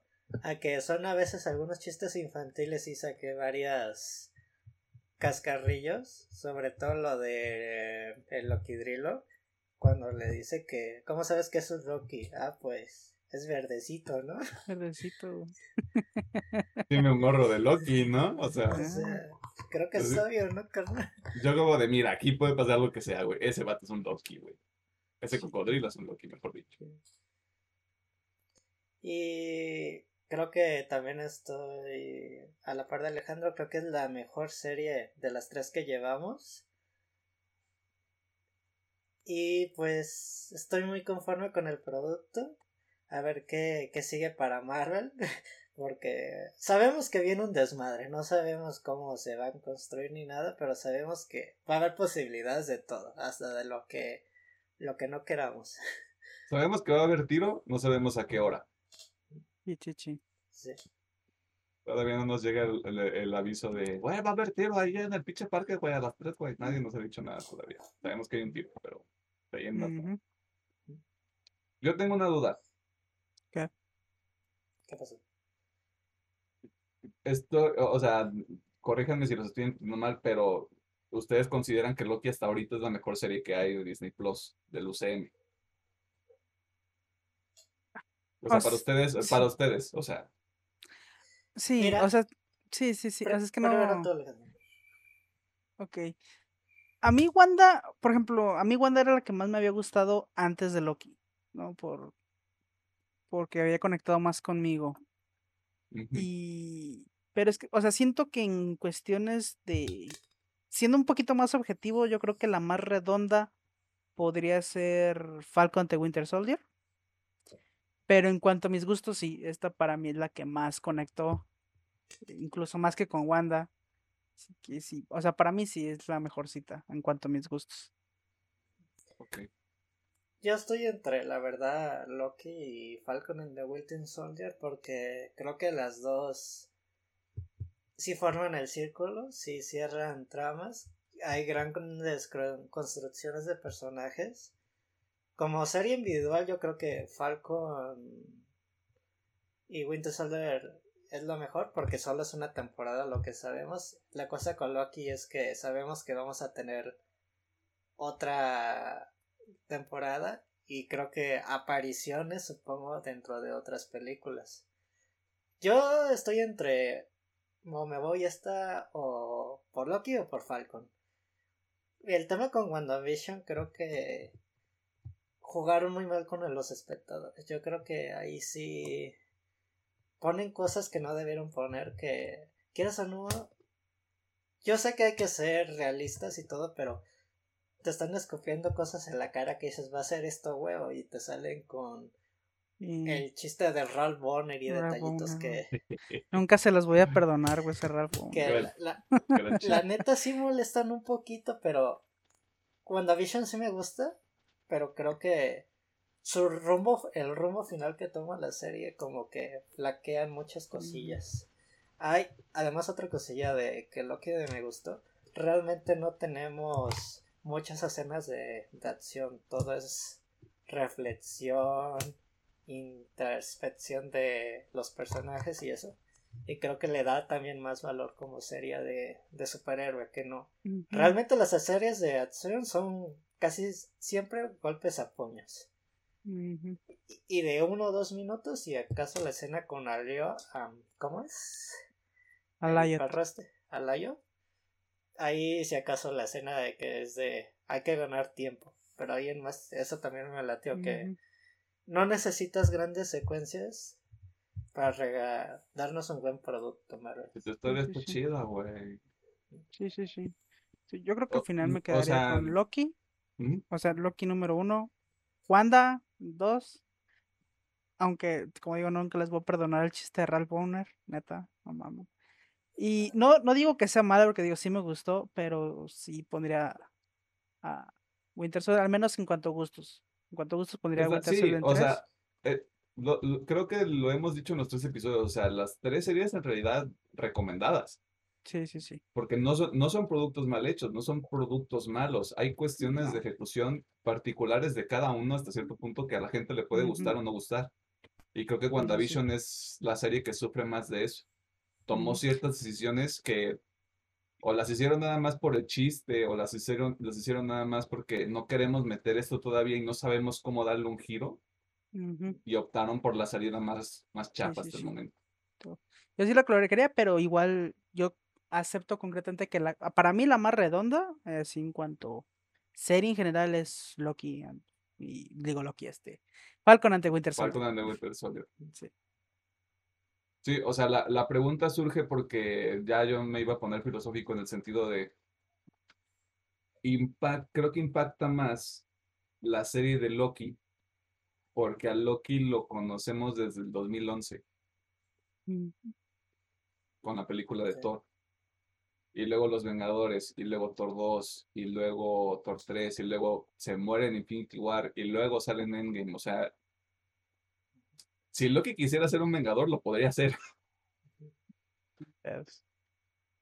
Creo, que, creo, o sea, no puedo ponerlo en piedra. Creo que también tiene que ver que es de los personajes más longevos del, del UCM. Y yo creo que el haberlo manejado bien es como de claro, o sea, esto está muy cabrón. Por eso ha tenido la recepción que tiene. No lo atribuyo nada más a que sea eso, o sea, la serie está bien hecha, pero creo que puede tener algo de relación también. También. Porque pues sí, o sea, la serie está, está bien chida. Para saltarme cosas que ya se mencionaron, porque estoy completamente de acuerdo con cada uno de los puntos. La ambientación de la TVA. Esta madre de estar atrapado entre el pasado y el futuro Y la, o, sea, la estética de cómo te lo presentan, de que parece que está como en los ochentas, pero no son los ochentas porque pueden saber todo de todo el universo. Y luego también nada más ves de fondo que es como un espacio que está, está fuera del tiempo, vaya. Pero incluso nada más de fondo ves las torres y parece como si fuera ambientación de Star Wars, por poner así como un aproximado. Y Así como de, este está de chido, este está de pasado de verga, no te pases. Y juega también con esta idea de cada serie tiene su propia identidad. Ujú. WandaVision era como este pedo de lo vamos a grabar en un set y la, la comedia y, las, y, la, y la audiencia que estuvo en uno o dos episodios y luego Falcon and the Winter Soldier es full producción este de Marvel de que es como de si le metemos más barro todavía güey a ver cómo queda y se nota o sea se nota completamente y aparte otra cosa que también me llama la atención de la TVA que es lo primero que rompe a Loki es, ¿cómo tienen 27 piedras del infinito aquí? ¿Por qué me estás diciendo que aquí no, no sirven para... ¿Cómo que las usan de pisapapeles, papá? ¿Cómo- ¿Qué, qué está pasando? O- no me hace feliz uti- utilizar esta palabra. Pero toda la deconstrucción del personaje, nada más en el primer capítulo. ¡Uf! Sí, sí. ¡Uf! Y además, esto no lo han dicho. Señor, actor, maestro, profesor Tom Hiddleston. Lo dijimos la semana pasada con Black Widow. Hay actuaciones que merecen reconocerse. Tom Hiddleston. Y yo ya lo decía en el episodio que grabamos, que grabamos yo y Pedro. Le mama. Le mama el personaje. Le mama estar ahí, güey. Le, mam- le mama seguir haciendo diferente este personaje. Y, to- y toda esa secuencia donde ve que se lo chinga, que se lo chingan los Vengadores, que se lo chingan en, en Asgard también, que se lo, que lo mata Thanos y que él es, que él es culpable de la muerte de su mamá. La única persona que lo aceptó, güey, como era, y que dijo, vente papá, o sea, yo te apapacho, yo te cuido, yo te enseño magia. Es como, ¡Uy! Esto me está doliendo, pero ¿por qué? Es un personaje de ficción siento que fortaleza, fortaleza el primer episodio de Loki, completamente. Se para completamente por su cuenta y no entiendo, esto ya es una tangente, pero no entiendo por qué no está nominada a los Emmys, tal vez debe de ser porque se estrenó hace poquito, Supongo. pero si no está nominada el próximo año me voy a volver loco. Sí, sí, sí Porque debería. Wanda, WandaVision tiene 24 nominaciones, de nuevo, está bien hecha. Por cuestiones de producción, me queda claro que se puede ganar, ganar Emmys. Y tal vez, y actuación. O sea, si Elizabeth Olsen se lo gana de actuación, chill. Eh, pero sí, bajo esta idea de no repetir cosas, creo que la, la- el hecho de no saber las dimensiones del poder de la TVA, cómo está construido, cómo lo presentan, el, el arco de Loki que es reiterativo, pero es lo más valioso. Y a mí me gustó mucho eh, el, el Kang que vemos en la serie, porque es justamente eso, es como de, tú no tienes idea de la mierda que he visto. Tú no tienes idea de cuántos planetas he visto perecer. Y se supone que es el más poderoso. Y lo, y lo único que puede hacer es estar así como al pendiente de, tengo que ver que nadie, en ninguna línea del tiempo de las mil que existan, me dé pie a que sea un hijo de puta y me dé pie a que yo conquiste otro universo.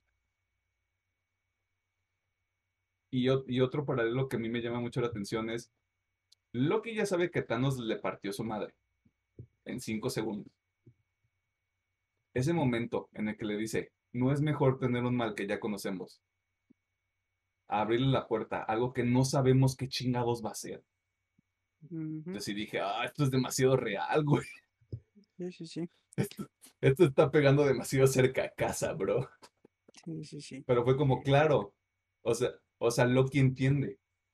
Loki sabe, o sea, vence, o sea, Thanos ya no está. Pero ¿qué es lo que sigue? Hay alguien más allá afuera. Hay algo más allá afuera que va a venir a chingarnos. Sí, sí, sí. Y si es este señor sentado con su bata morada, güey, comiéndose una manzana y no le está haciendo daño a nadie, chingón. Yo no quiero ver qué hace este cabrón enojado. Fue como, y fue como, claro, por supuesto.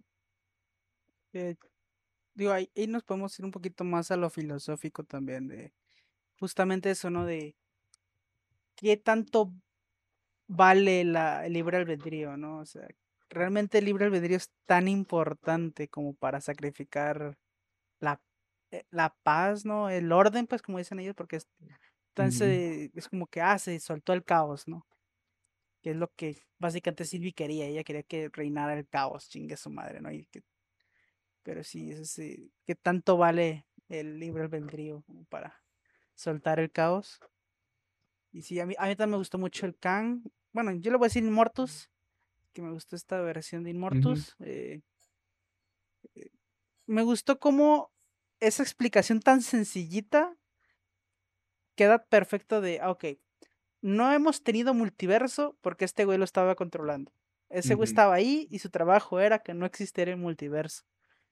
Al menos no en la línea principal. Es como que, ah, ok, entiendo, it. Ahorita fácil, en una de esas líneas pueden estar los X-Men, en otra pueden estar los Cuatro Fantásticos, en otra Sí. pueden estar los Eternos. No sé, yo tengo esa teoría que a lo mejor los Eternos están en una de esas líneas nuevas. Eh, y no sé, me gusta mucho eso, obviamente, más que nada por las implicaciones a futuro. Pero sí, totalmente. Ta- De hecho, también la actuación, de hecho, aquí se me olvidó, pero la actuación de este chico, de, de Immortus Kang, también me gustó mucho. Ah, Jonathan Majors. No, Jonathan Majors, exactamente. Ok. También me gustó mucho. Sí, sí, sí. Sí, porque tra- traía, traía este delivery y este swag y esta confianza que yo decía, sé que es Kang, pero este no es Kang malo. Este, Sí, sí, este es. Kang. Ah, ya me va, ya me vale verga, güey. ¿Qué van a hacer? ¿Matarme? No pueden. ujú, Hasta que, Sí, sí, pues sí. lo matan, ¿no? Porque esa es, esa es otra cosa. O sea, cuando dice, yo ya no sé qué chingados pasa después de aquí.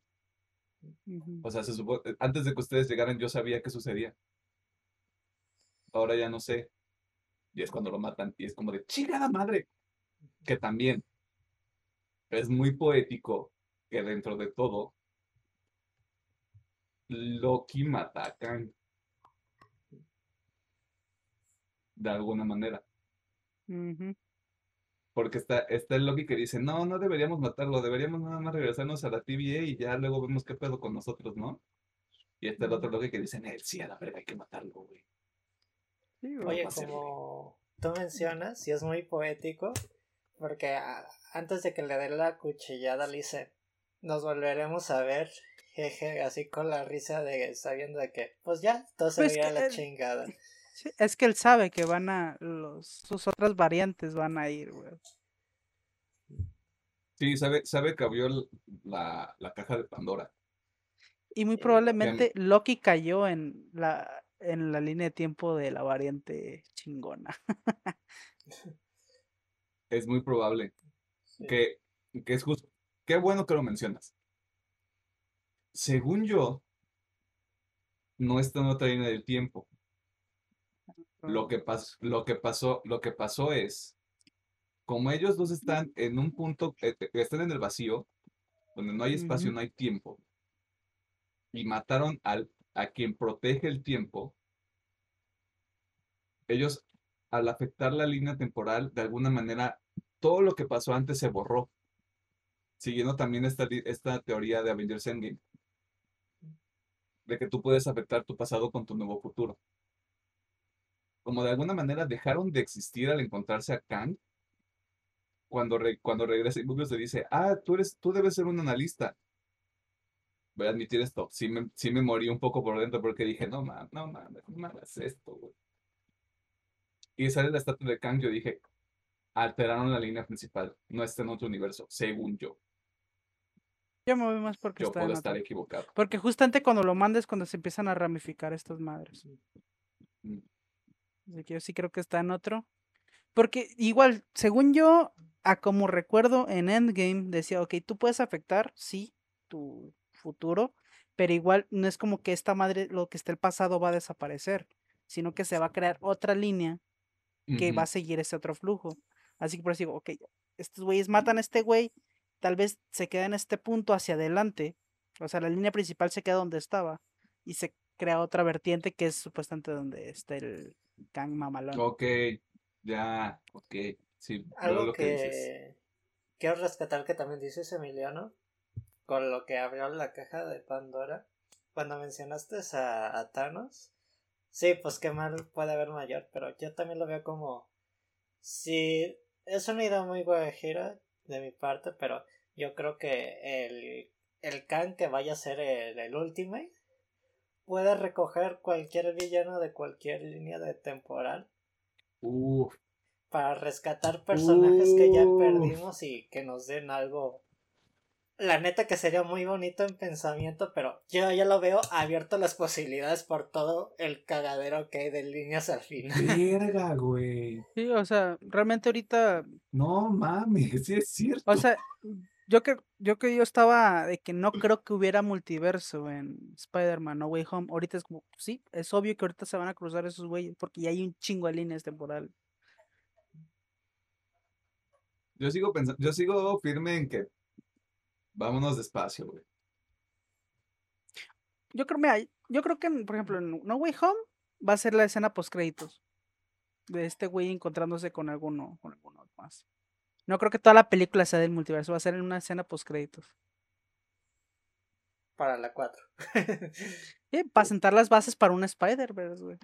Como que, oh, maybe. Into the Spider-Verse 3, live action. Fuck you. De hecho, me dan este, me gustó ahorita que me acordé justamente de esto del multiverso. eh, cuando Kang está contando, pues, los acontecimientos, eh, bueno. Kang Immortus, eh, me gusta mucho porque, al menos yo no entendí de esa manera que estaba explicando las primeras guerras eh, Secret Wars, las cósmicas, no Ajá. las Sí, sí, sí. Es como que me dio mucho hint de. "E- Es que esto suena mucho a Secret Wars. y es como que, Es que pues, yo- estoy yo- evitando yo en que pase momento- otras.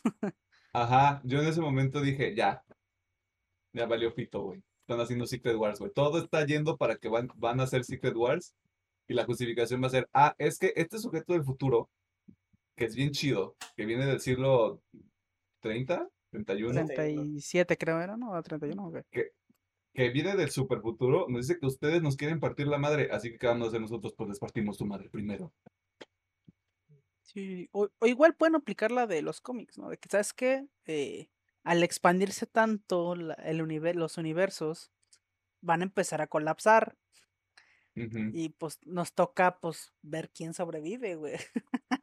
Aunque esté tan culero, Así ¿no? que quieren jugar este Rumi Conquista, o quieren agarrarse a chingadazos y ya luego vemos qué pedo. Y de hecho eso puede ayudar mucho para traer nuevos, eh, o sea, personajes antiguos, pero con otros personajes, ¿no? Porque, por ejemplo, o sea, yéndome mucho a los cómics, tenemos, por ejemplo, en esta tenemos el universo principal, el universo Ultimate, eh, creo que el universo, otro que no me acuerdo cuál era, pero al No menos recuerdo los, no me acuerdo, ah, creo que sí, porque sí estaba el O'Hara, este, y por ejemplo, ahorita que no tenemos Iron Man en la línea principal, podría traer otro Iron Man, no sé, de la línea Ultimate, y decir, ah, mira, Eh, eh, aquí está otro Iron Man con ese es otro, el Superior Iron Man, ¿no? El que es blanco. El traje es sí, blanco. creo, sí, o sí, me sí. estoy yendo. Creo que sí. No recuerdo exactamente, pero sí. Eh, puede ser eso, o sea, o imagínate otro. ¿Quién más sería bueno? Otro Thor, ¿no? No sé, algo. Obviamente Miles Morales. Miles, ¿no? Mo- Miles Morales en el MCU rompes todo, güey. Ajá, sí, sí, sí. O sea, yo creo que eso también puede ayudar mucho para, pues eso, no traer personajes viejitos, pero con un nuevo cast. Y darle esa justificación de, ah, es que no es Robbie. Robbie Downey Jr. porque pues es de otro línea temporal. Es de otra línea temporal, claro. Pues ya, armaron un cagadero. A ver cómo lo resuelven. Sí, sí, sí. Es- es- creo, creo que va a ser un desmadre. Va a ser un desmadre y va a ser pedo de ver cómo, cómo lo resuelven, porque seguramente después de esto va a haber otra pinche saga. Pero ahorita la saga en la que estamos, que es la saga multiverso, nombre no oficial, Marvel llámame, este, es ver qué onda. Porque muchos equipos se van a introducir en, to- en estos, en estos fases. Faltan los Young Avengers, los Thunderbolts, los Dark Avengers, si es que no son los Thunderbolts, si son los dos juntos, los Cuatro Fantásticos, los X-Men, Blade. luego también Blade. Falta Secret Invasion, falta ver qué chingados están haciendo los cruces en el espacio, güey. Hay muchas cartas en el aire. Ujú. Y chichi. Bien, Marvelo, que ganas- generaste un cagadero, ahora resuélvelo. En los próximos 10 años. En los próximos 10 años. Y cuando tenga 35 voy a seguir hablando de esta mamada. Sí. Se escucha muy lejos, pero. Se escucha muy lejos, pero wow. Ajá. ¿Hay algo más que quieran añadir? ¿Algo que hayan Mm. recordado?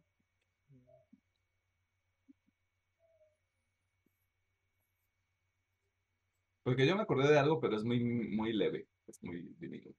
A ver, date. El fake out de la muerte de Loki. Mm, Como sí. le decía Alejandro, a mí, a mí es como de.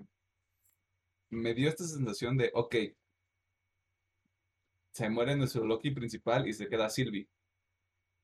Que hubiera tenido más Ah. impacto que Sylvie fuera la que matara, la que matara a Kang, porque es como de, ¿por qué hiciste eso? Tú eres el Loki bueno. Tú eres la favorita. Eh, pero cuando ocurre, y pues ocurre lo mismo con Mobius. Que son momentos muy impactantes, importantes dentro de la serie, y luego es como de, ah, no están muertos. LOLs. Sí, sí, sí. Sí, de hecho sí. este, pierde. O sea, cuando lo vi por primera vez sí fue de no mames. Pues fue de ah, van a aparecer en el sitio. sí". O sea, Digo, a Alejandro. continúale. Ah, sí, cuando podan a Mobius y la reacción de, de Loki es de vale verga, quiero chillar, me quitaron a mi primer amigo real que he tenido en todo este tiempo, si es de yo me Mi compi. "Güey, porque se lo mataron. Pinche y gente, sí pierde, pinche gente pinche. y sí pierde pues la verdad mucho impacto cuando saca la, la escena post créditos. Creo que ese fue un errorcito de por parte de la serie. Ujú. Y hubieran mantenido más el secreto. Sí. El De hecho, ahorita que recordé, una que. Esto sí no me gustó tanto es el papel de Rabona. Está como que muy ahí de. eh. Ah, ya. Está nomás simplemente para hacer la. La culera. Me gustaría ver un poquito Mm, más. Mm, Yo creo que, ajá, yo creo que no hemos visto lo último de ese personaje. Bien obviamente, Pero Es más, estoy casi seguro que ella. Sí va a pasar lo de los cómics y se va a enamorar de un Kang. Y se la van a matar. Y, Iba a ahí es donde corre generar otro cagadero. Y Kang se va a enojar. O sea, es que realmente eso es lo que, bueno, que yo recuerde es lo que realmente genera el cagadero. O sea, sí, y mi futuro está hecho mierda porque me mataron a mi vieja, güey, o sea. y pues me, Que pues, me también- voy a chingar. que también otra posibilidad es que si va a haber muchos Kangs, otra de las líneas es que ella se mete en el consejo de los Kangs. Puede ser, puede ser. Me late. O sea, puede- pueden hacer muchas cosas porque incluso la manera en cómo lo presentan es, ¿a dónde, eh, o sea, ¿a dónde me va a llevar esto? A encontrar libre albedrío. Ujú. Es como, "Mm, esto, esto no me gusta. Me suena que le están dando mucho poder a una persona que no lo necesita y que no lo merece, pero está bien. Vamos a ver qué pasa. Vamos a ver qué pasa. ¿Algo más que quieran añadir? Creo que no. ¿Que hayan recordado? ¿Se les haya ocurrido? Mm, No realmente. Ok, estos fueron nuestros comentarios sobre Loki. La serie ya está completa, la primera temporada ya está completa en Disney Plus. Obviamente hay anuncio de la segunda temporada que yo estoy diciendo que sale en 2023, antes de Ant-Man and the Wasp. Puedo equivocarme completamente y puede salir después. Yo creo que va a salir después. Alejandro No dice que después porque me quiere llevar la contra. Pedro, como es un hombre blanco y tiene contactos, dice que puede salir antes. Eh, si estás de acuerdo o en desacuerdo con algunas de las cosas que dijimos, cualquiera de nosotros, pues está en las redes sociales, está en la sección de comentarios. Y vamos a las recomendaciones de esta semana. Porque pues no hay partidos de fútbol ni nada, pero pues es domingo, hay que dormir, ¿no?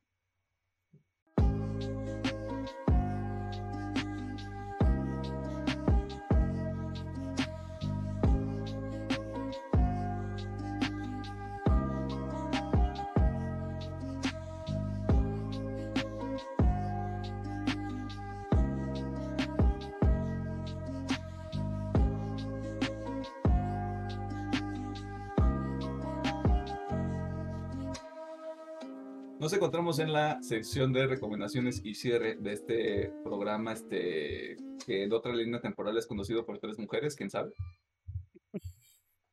Eh, les recordamos que todas las recomendaciones que hacemos aquí, pues son porque tenemos mejor gusto que usted, dama, caballero, ente no binario, este vehículo motorizado que no se identifica con ninguna otra cosa. Y a darle. ¿Qué vamos a recomendar esta semana? Bien. Eh, yo voy a recomendar una rolita de la banda Fit for a King, haciendo colaboración con Agus Bones Red. Eh, la rolita se llama God of Fire. Eh, al chile esta rolita me gustó mucho más, ya que siento que Agus Bones Red, bueno, la voz del vocalista de Agus Bones Red le da mucho más punch, se siente más heavy. Así que, obviamente, esto es metal puro y duro, metalcore. Así que, ese. Mata a tus papás, no te laves las manos, no uses Sí, sí, sí. cubrebocas, ese tipo de metal. Ya. Y bueno, no iba a hacer esto, pero chingues. eh, Uf. Recomendación secreta que no viene del guion. sí. A mí no me gusta recomendar nada que no haya terminado, al menos en cuestión de series, porque siento que el final es igual o más importante que todo el otro, pero es que aquí toca hacer una excepción. Eh, como comenté al inicio del podcast, eh, comencé a ver Haikyuu y pues tengo que recomendar Haikyuu. Este, solamente llevo la primera temporada, sé que también faltan como cuatro temporadas más, más películas y ovas y A un chingo la madre, güey. Ah, Este, Eso es compromiso y no chingadera. pero me gustó muchísimo Haikyuu. Eh, Ok. Un poquito resumen, Haikyuu es un anime Spokon, o para los que no están en este pedo, es un anime de deportes. eh, este, el cual en este caso es de voleibol. Y tal cual es eso, o sea, son, es un grupito de personajes los cuales juegan voleibol y están en la escuela y participan en torneos. Eh, Y quieren ser siempre mejor, mejor que nadie más. Tan, tan, tan. Sí, sí, exactamente. Pero esta serie tiene. Mira, se las voy a poner así. Aquí está el drama. Así se ve, así se ve. Eh, aquí está el drama de las telenovelas de México. Acá está el drama de Haikyuu. ¡A la verga! Primero, buen uso de la imagen y de tu encuadre, güey. Ya, poniéndome técnico, gran delivery, por cierto. Sí. Y, pero es que. y puede que suena. No, Puede, verga. puede que suene que es un punto muy malo de la serie, el drama. Pero no. Al chile es lo mejor que tiene esta madre. Porque lo sabe manejar de una manera que no putas mames. Hace un chingo, güey. Hace un chingo. No estaba literal al borde del asiento de no mames, ¿qué va a pasar, güey? Oh, con la pinche adrenalina, todo lo que va, güey. Y es con un puto partido de voleibol. Verga, güey. este. La serie maneja muy bien el drama, maneja muy bien la tensión. La historia es súper simple, porque, o sea, la historia es tan simple como va a haber estos güeyes, van a jugar un chingo de partidos de voleibol, algunos los van a ganar, algunos los van a perder. Se chingó. O sea, pero aún así está muy bien. También yo creo que otro punto fuerte de la serie son los personajes. eh, creo que es muy fácil que te caigan bien los personajes. eh, así que, pues, cuando están jugando boli estás súper metido, güey, de que no ves que este güey quiere ganar por esto y ese. eh, al menos, como digo, no me gusta hacerlo porque todavía no sé si realmente el final va a valer la pena. O sea, aventarme tantas temporadas. Pero esta primera temporada la recomiendo totalmente. Vean Haikyuu. eh, les va a gustar. Bueno, si les gusta eh, el anime, les va a gustar a Haikyuu. Si les gusta el deporte, en Crunchy, en Crunchyroll. Ok, Este, ya. si les gusta el deporte, pero no les gusta el anime, aún así les va a gustar Haikyuu. Porque tiene mucha mm, cosa muy técnica. Que siento que a muchos fanáticos del deporte les va a gustar. Eh, lo único que sí no recomendaría es, si no te gusta el anime y no te gusta el deporte, pues ahí sí ya, ni pa' qué. Pues ya valiste queso, güey. Sí, pero cualquier cosa, si te gusta nomás el anime y no te gustan los deportes, ve Haikyuu. ¿Te gusta los deportes, pero no te gusta el anime? Ve Haikyuu. Eh, así ¿Te gusta el drama de la Rosa de Guadalupe? Inyéctate esta mierda en las venas, ¿cómo ves? Exacto. ¿Te gusta el drama, mamón? Métetela a ver, esta este pedo es para ti. que si es un dramonón. Y sí, y solamente voy a decir que esta primera temporada me dejó destrozado. Quiero seguir viendo más, quiero seguir viendo mucho más de Haikyuu. Pero pues como hay que hacer más contenido, me, me tuve que poner en la primera temporada. Los pedos Sí, que te hace tu, tu novia cuando te encuentra en el teléfono se quedan pendejos. Sí, sí, sí. Así que yo estoy muy emocionado por Haikyuu, así que si a alguno le gusta, Ok. de será está muy buena. Entonces, Ah, sí, God bueno, of está en Fire, Crunchy. Ujú. Está en Crunchy. Pero es Fire, God of Fire de eh, Fit for a King, Fit for a King, con, la colaboración con con Angus el Buncraft. vocalista de, de August Red y Haikyuu que está en Crunchyroll. Sí. Y yo recomiendo Crunchyroll en general porque pues puedes ver anime gratis ahí, pues parote, güey. De hecho, punto a favor, Haikyuu como ya es viejita, está todo gratis. Uf. Todo gratis. Uf. Obviamente con sus respectivos anuncios, pero está totalmente gratis. Oye, una, una duda. ¿Los anuncios te salen durante el episodio? Sí. Bueno, ¿O te deberían ser? cuando inicias, se supone que te sale uno, a mitad del episodio Ajá. te sale otro y antes de terminar otro. Me, justo, me o sea, estoy viendo mi ventana del navegador y creo que sé por qué no me salen anuncios a mí, pero no lo voy a revelar. Sí, está bien. Y la, pero la gente que sabe, sabe. Sí, sí, sí. Y yo está bien. apenas me estoy dando cuenta. Ah, está bien. Ah, ah, verga. Ok, pero sí, Crunchyroll también en general. Gran plataforma. Pedro, Go. ¿cómo estás? Muy bien, ¿y tú? ¿Qué estás haciendo? Aquí grabando el podcast. Ay, qué bueno. Esa voz suena casi como que le hace preguntar qué traes puesto. Nah. Mira, es muy, es muy temprano. Nos ven niños. Bueno, no es cierto, si es un niño no nos vea. Este, es muy temprano nada más, no es horario para esas cosas. O bueno, sí. Depende de quién seas. Ok, ya, me fui en otra tangente. Recomendaciones. Eh, yo les voy a recomendar una nueva canción de Imminence que ya he recomendado en el podcast. Es Hiding and Hiding. Está muy buena la rola y como ustedes saben, para recordarles es un grupo que digamos la combinación de metalcore con instrumentos acústicos como violines y chelos y con una es el solista principal, tiene una voz de tipo de, de ópera que le da un poquito más de plus a la banda y pues le recomiendo esa cancioncita. La, mi segunda recomendación es un libro, también recomiendo libros que Vámonos, intelectual. Es Tokyo, Tokyo Blues. Es una historia que juega un poquito con el rollo del presente y el pasado de, de la nostalgia que vive un ejecutivo de cómo recuerda su juventud y cómo la vive ahora y también es como que también en la obra se hace mucho énfasis a la literal al género del blues y se mencionan a- en cada espacio canciones clásicas durante toda la obra por darles un ejemplo, se mencionan a, a los Beatles, porque se cuenta una parte de que va a ir a un concierto de los Beatles esta persona. Y pues igual también les menciona que si quieren conocer las canciones mencionadas, hay listas de reproducción en Spotify, para ver si también, también les llama la atención eh, la, esta pequeña obra del, del señor Murakami. Murakami. Muchas gracias Alejandro. No sé por qué iba a decir Miyazaki. Es que muchos tienen ese apellido, pero del señor Miyazaki.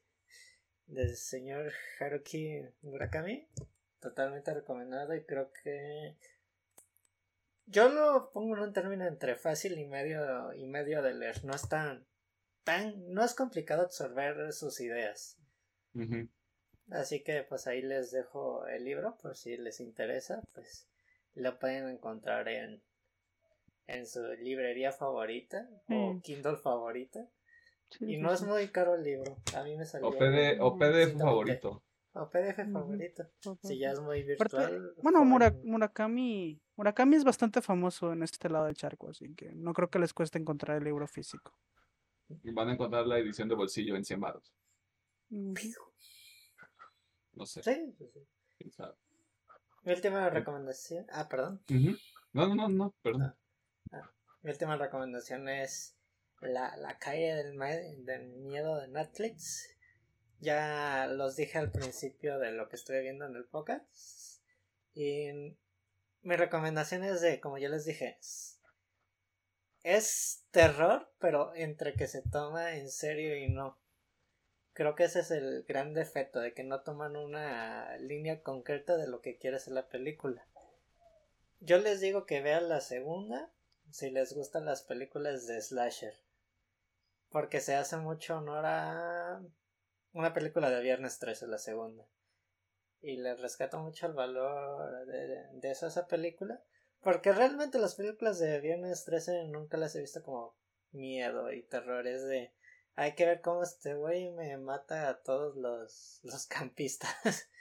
Sí, sí, sí. Ah, algo que sí le reconozco a la película que sí tiene un gore algo explícito que me, en unas escenas sí me quedé de oh la verga, ¿por qué, ¿por qué hicieron eso? No creí que lo fueran a, a hacer haciendo mención a no lo muestran en la escena pero en matan a un niño en una escena no, nomás ponen como que el corte del rebote de la sangre pero yo me quedé de a la verga estuvieron a nada de cruzar esa, esa línea que yo siento que nunca la cruzan de, del todo de matar a, a un pequeño niño en una película de, de. Hashtag, hashtag con los niños no.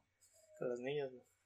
Tengo entendido que hay una regla no escrita de que no pueden mostrar, o sea, literal, o sea, no pueden mostrar en cámara la muerte. O sea, por eso hacen normalmente eso de girar la Ah. cámara o dar otro Del, ángulo. del coro, güey. Pero dile eso a Demon Slayer, güey. Ah, al, men- al menos está no escritas en Hollywood. Ya fuera de eso, hacen lo que se les pega a su gana. Ya, ya fuera de eso, es un pinche cochinero, güey. Ah, Dios, digo, sí está interesante saber eso.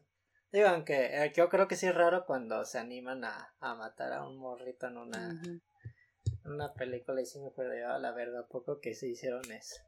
Pues es la misma regla con los animales, ¿no? O sea, no te muestran directamente cuando cometen alguna acción negativa contra ellos, pero hay películas donde sí te muestran. Y tú, gracias, yo quería ver eso en domingo. Ya. En la- Chingón.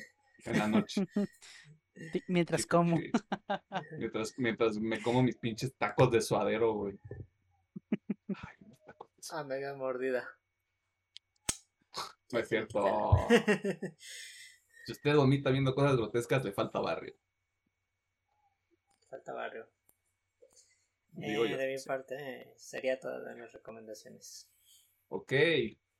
Yo traigo lo que voy a denominar como una triple amenaza porque son tres sencillos de tres bandas diferentes. Todo es metal. Es...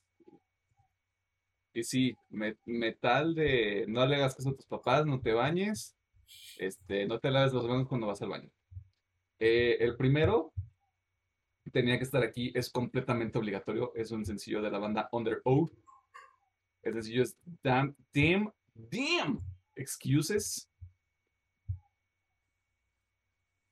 Para una banda que lleva 20 años haciendo esto, uff, escucha, eh, tan frescos esos panas.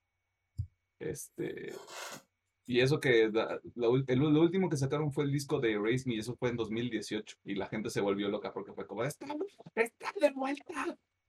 El mundo, va- colectivamente todos perdimos la cabeza cuando nos enteramos. Este, algo que caracteriza a la banda en sí es la energía, la energía que trae, que trae toda la música. Si ustedes no han escuchado esta banda, probablemente no les gusta el género, lo cual está completamente bien, pero sí es, es de las figuras, ni siquiera, ni siquiera como persona, sino es de las figuras más imponentes que hay en la escena de la, de la música de rock. Pesado, diagonal, alternativo, y que sigan pegando putazos de este tipo, güey, de nuevo, 20 años después de seguir siendo una entidad, está muy, está muy cabrón. Eh, la segunda es de una banda que yo, al igual que Alejandro, le había perdido la pista, porque sacaron un disco hace dos años que no está tan chido. Eh, la banda es Memphis Mayfire, están sacando dos sencillos, probablemente porque van a sacar un disco antes de que se acabe el año. Pero yo me voy con Dead Inside, que la manera más fácil de describirlo es, ¿qué pasaría si una banda de metal decide meter barras en sus canciones? Hay bandas que ya lo hacen, bandas a las que les vale madre la vida y mezclan géneros, lo cual a veces está chido, a veces no está tan chido. Aquí siento que funciona porque no traes no traiciona mucho su sonido base, güey. Y sigue siendo metal al final del día, pero es una experimentación muy padre que creo que lo quisieron hacer en su disco anterior y no les salió tanto y aquí ya dijeron, ¿sabes qué? Hay mejores maneras de manejar esto si queremos seguir en este cotorreo. Vámonos por esta ruta. Para mí funciona. Y la tercera es una sorpresa para mí porque es una banda que yo jamás había escuchado. La banda se llama Phineas, la canción es In the Night. Hace mucho que no escuchaba un solo de guitarra, güey, que me emocionara tanto. Es todo lo que voy a decir y luego ese solo de guitarra le sumas el breakdown, uno de los breakdowns más agresivos que he escuchado en este año, por lo menos de producciones de este año. Yes, no me voy a lavar las manos, no le voy a hacer caso a mis papás. Dame más, señor Phineas. Y por último, el, el, el corto. El especial de comedia que yo quería ver desde hace tres semanas, pero no me dio tiempo para hacerlo. Está en Netflix, se llama Inside. Es de el comediante Bo Burnham este cabrón tiene un especial de una hora y media que él actúa, dirige, produce, edita y no nada más es así como de, ah, voy a decir, voy a quedarme aquí en un cuarto a decir pendejadas una hora y media. No, decide producir canciones el hijo de su chingada madre. Este es, el concepto general del especial es el confinamiento durante la cuarentena obviamente hay eh, observaciones muy jocosas. Está, tengo muy presente esta de, la rola en específico es sobre las fotos que suben las, mujeres blancas a Instagram, se los juro, esa es la canción. O sea, esa es toda, esa es toda la canción. Hay otra, hay otra sobre el sexting. Hay una sobre hacer FaceTime con, con tus papás. Hay, la más cabrona, la que a mí me gustó más, está en la segunda parte del especial y es sobre el internet, que es como de puedes encontrar un chingo de cosas y, y es como una canción muy alegre y de, y de pronto es así como de vámonos por este otro lado que no está tan chido y que nadie quiere reconocer, pero ahí está en el internet. Lo, lo recomiendo incluso si no ven si no ven comedia porque este cabrón la cantidad de talento que necesitas para crear un pinche especial en un pinche espacio limitado. Con, con, el material que tienes ahí disponible, o sea, tiene un background musical y se nota claramente con, con, todo lo que hace de producción. Pero también ves este desgaste de, quería terminar este especial en, en seis meses, llevo un año. O este pedo de, estoy cumpliendo, estoy cumpliendo 30 años mientras estoy haciendo este especial, pero estoy encerrado porque quiero terminar este especial hay una muy delgada línea entre no sabes si lo está actuando si es real. Y es también este pedo de, es que está bien incómodo, estoy viendo cómo este cabrón se está desgastando de, de forma muy extraña, güey. Pero luego dices, ah, mira, está en una canción hablando sobre cómo las personas blancas deben callarse sobre cualquier cosa social, sociopolítica y coyuntural. Es como, los, lo, lo voy a seguir este, viendo a ver qué sucede. Está muy chido si, si, les si les gusta la comedia, puede ser que la comedia musical sí sea como va a alejar a mucha gente, tal vez no les llame tanto la atención, pero es que los beats están buenos. Ya, eso súmale que se cagan muchas cosas, o sea, se cagan los streamers, se cagan en los, en los canales estos de, de reviews, este, son observaciones muy puntuales sobre todas estas cosas que se desarrollaron durante la pandemia o que crecieron durante la pandemia. Y eso está, eso está muy chido. Así que otra vez, señor Bob Burnham, espero que sí se gane alguno de los cinco Emmys a los que están nominados por esta madre. Y si no, pues me no. Y lo voy a quitar, aunque a usted no le importa. Y eso es todo. A menos que se hayan acordado de otra cosa que quieran recomendar. No. Entonces, palabras finales, besos en el vacío. Está en el vacío. Hagan con esa información lo que quieran. y me pregunto cuál será el tema de la próxima semana. Ah, ya me acordé, es, no es cierto, no les voy a decir. Ah, te creas. Ah, te, cre- ah, te la te creíste, güey. Ah, te creas. Ya vámonos porque ya es tarde. Sí. Hay que ir a comer. Hay que ver. Hay que ir a comer. Ya tengo hambre, güey. Pórtense bien. Sí, nos- probablemente nos están escuchando el miércoles o el jueves, así que ahí viene el viernes, bro. Buenos viernes. Ahí viene el viernes, bro. Este, y como siempre, gracias por escucharnos. Gracias. Muchas gracias. Muchas el- gracias. un- dos besos en el vacío En el vacío multiversal. En el vacío multiversal. Tienes toda la razón. Doble, doble, es más, doble beso en el doble vacío multiversal. Adiós.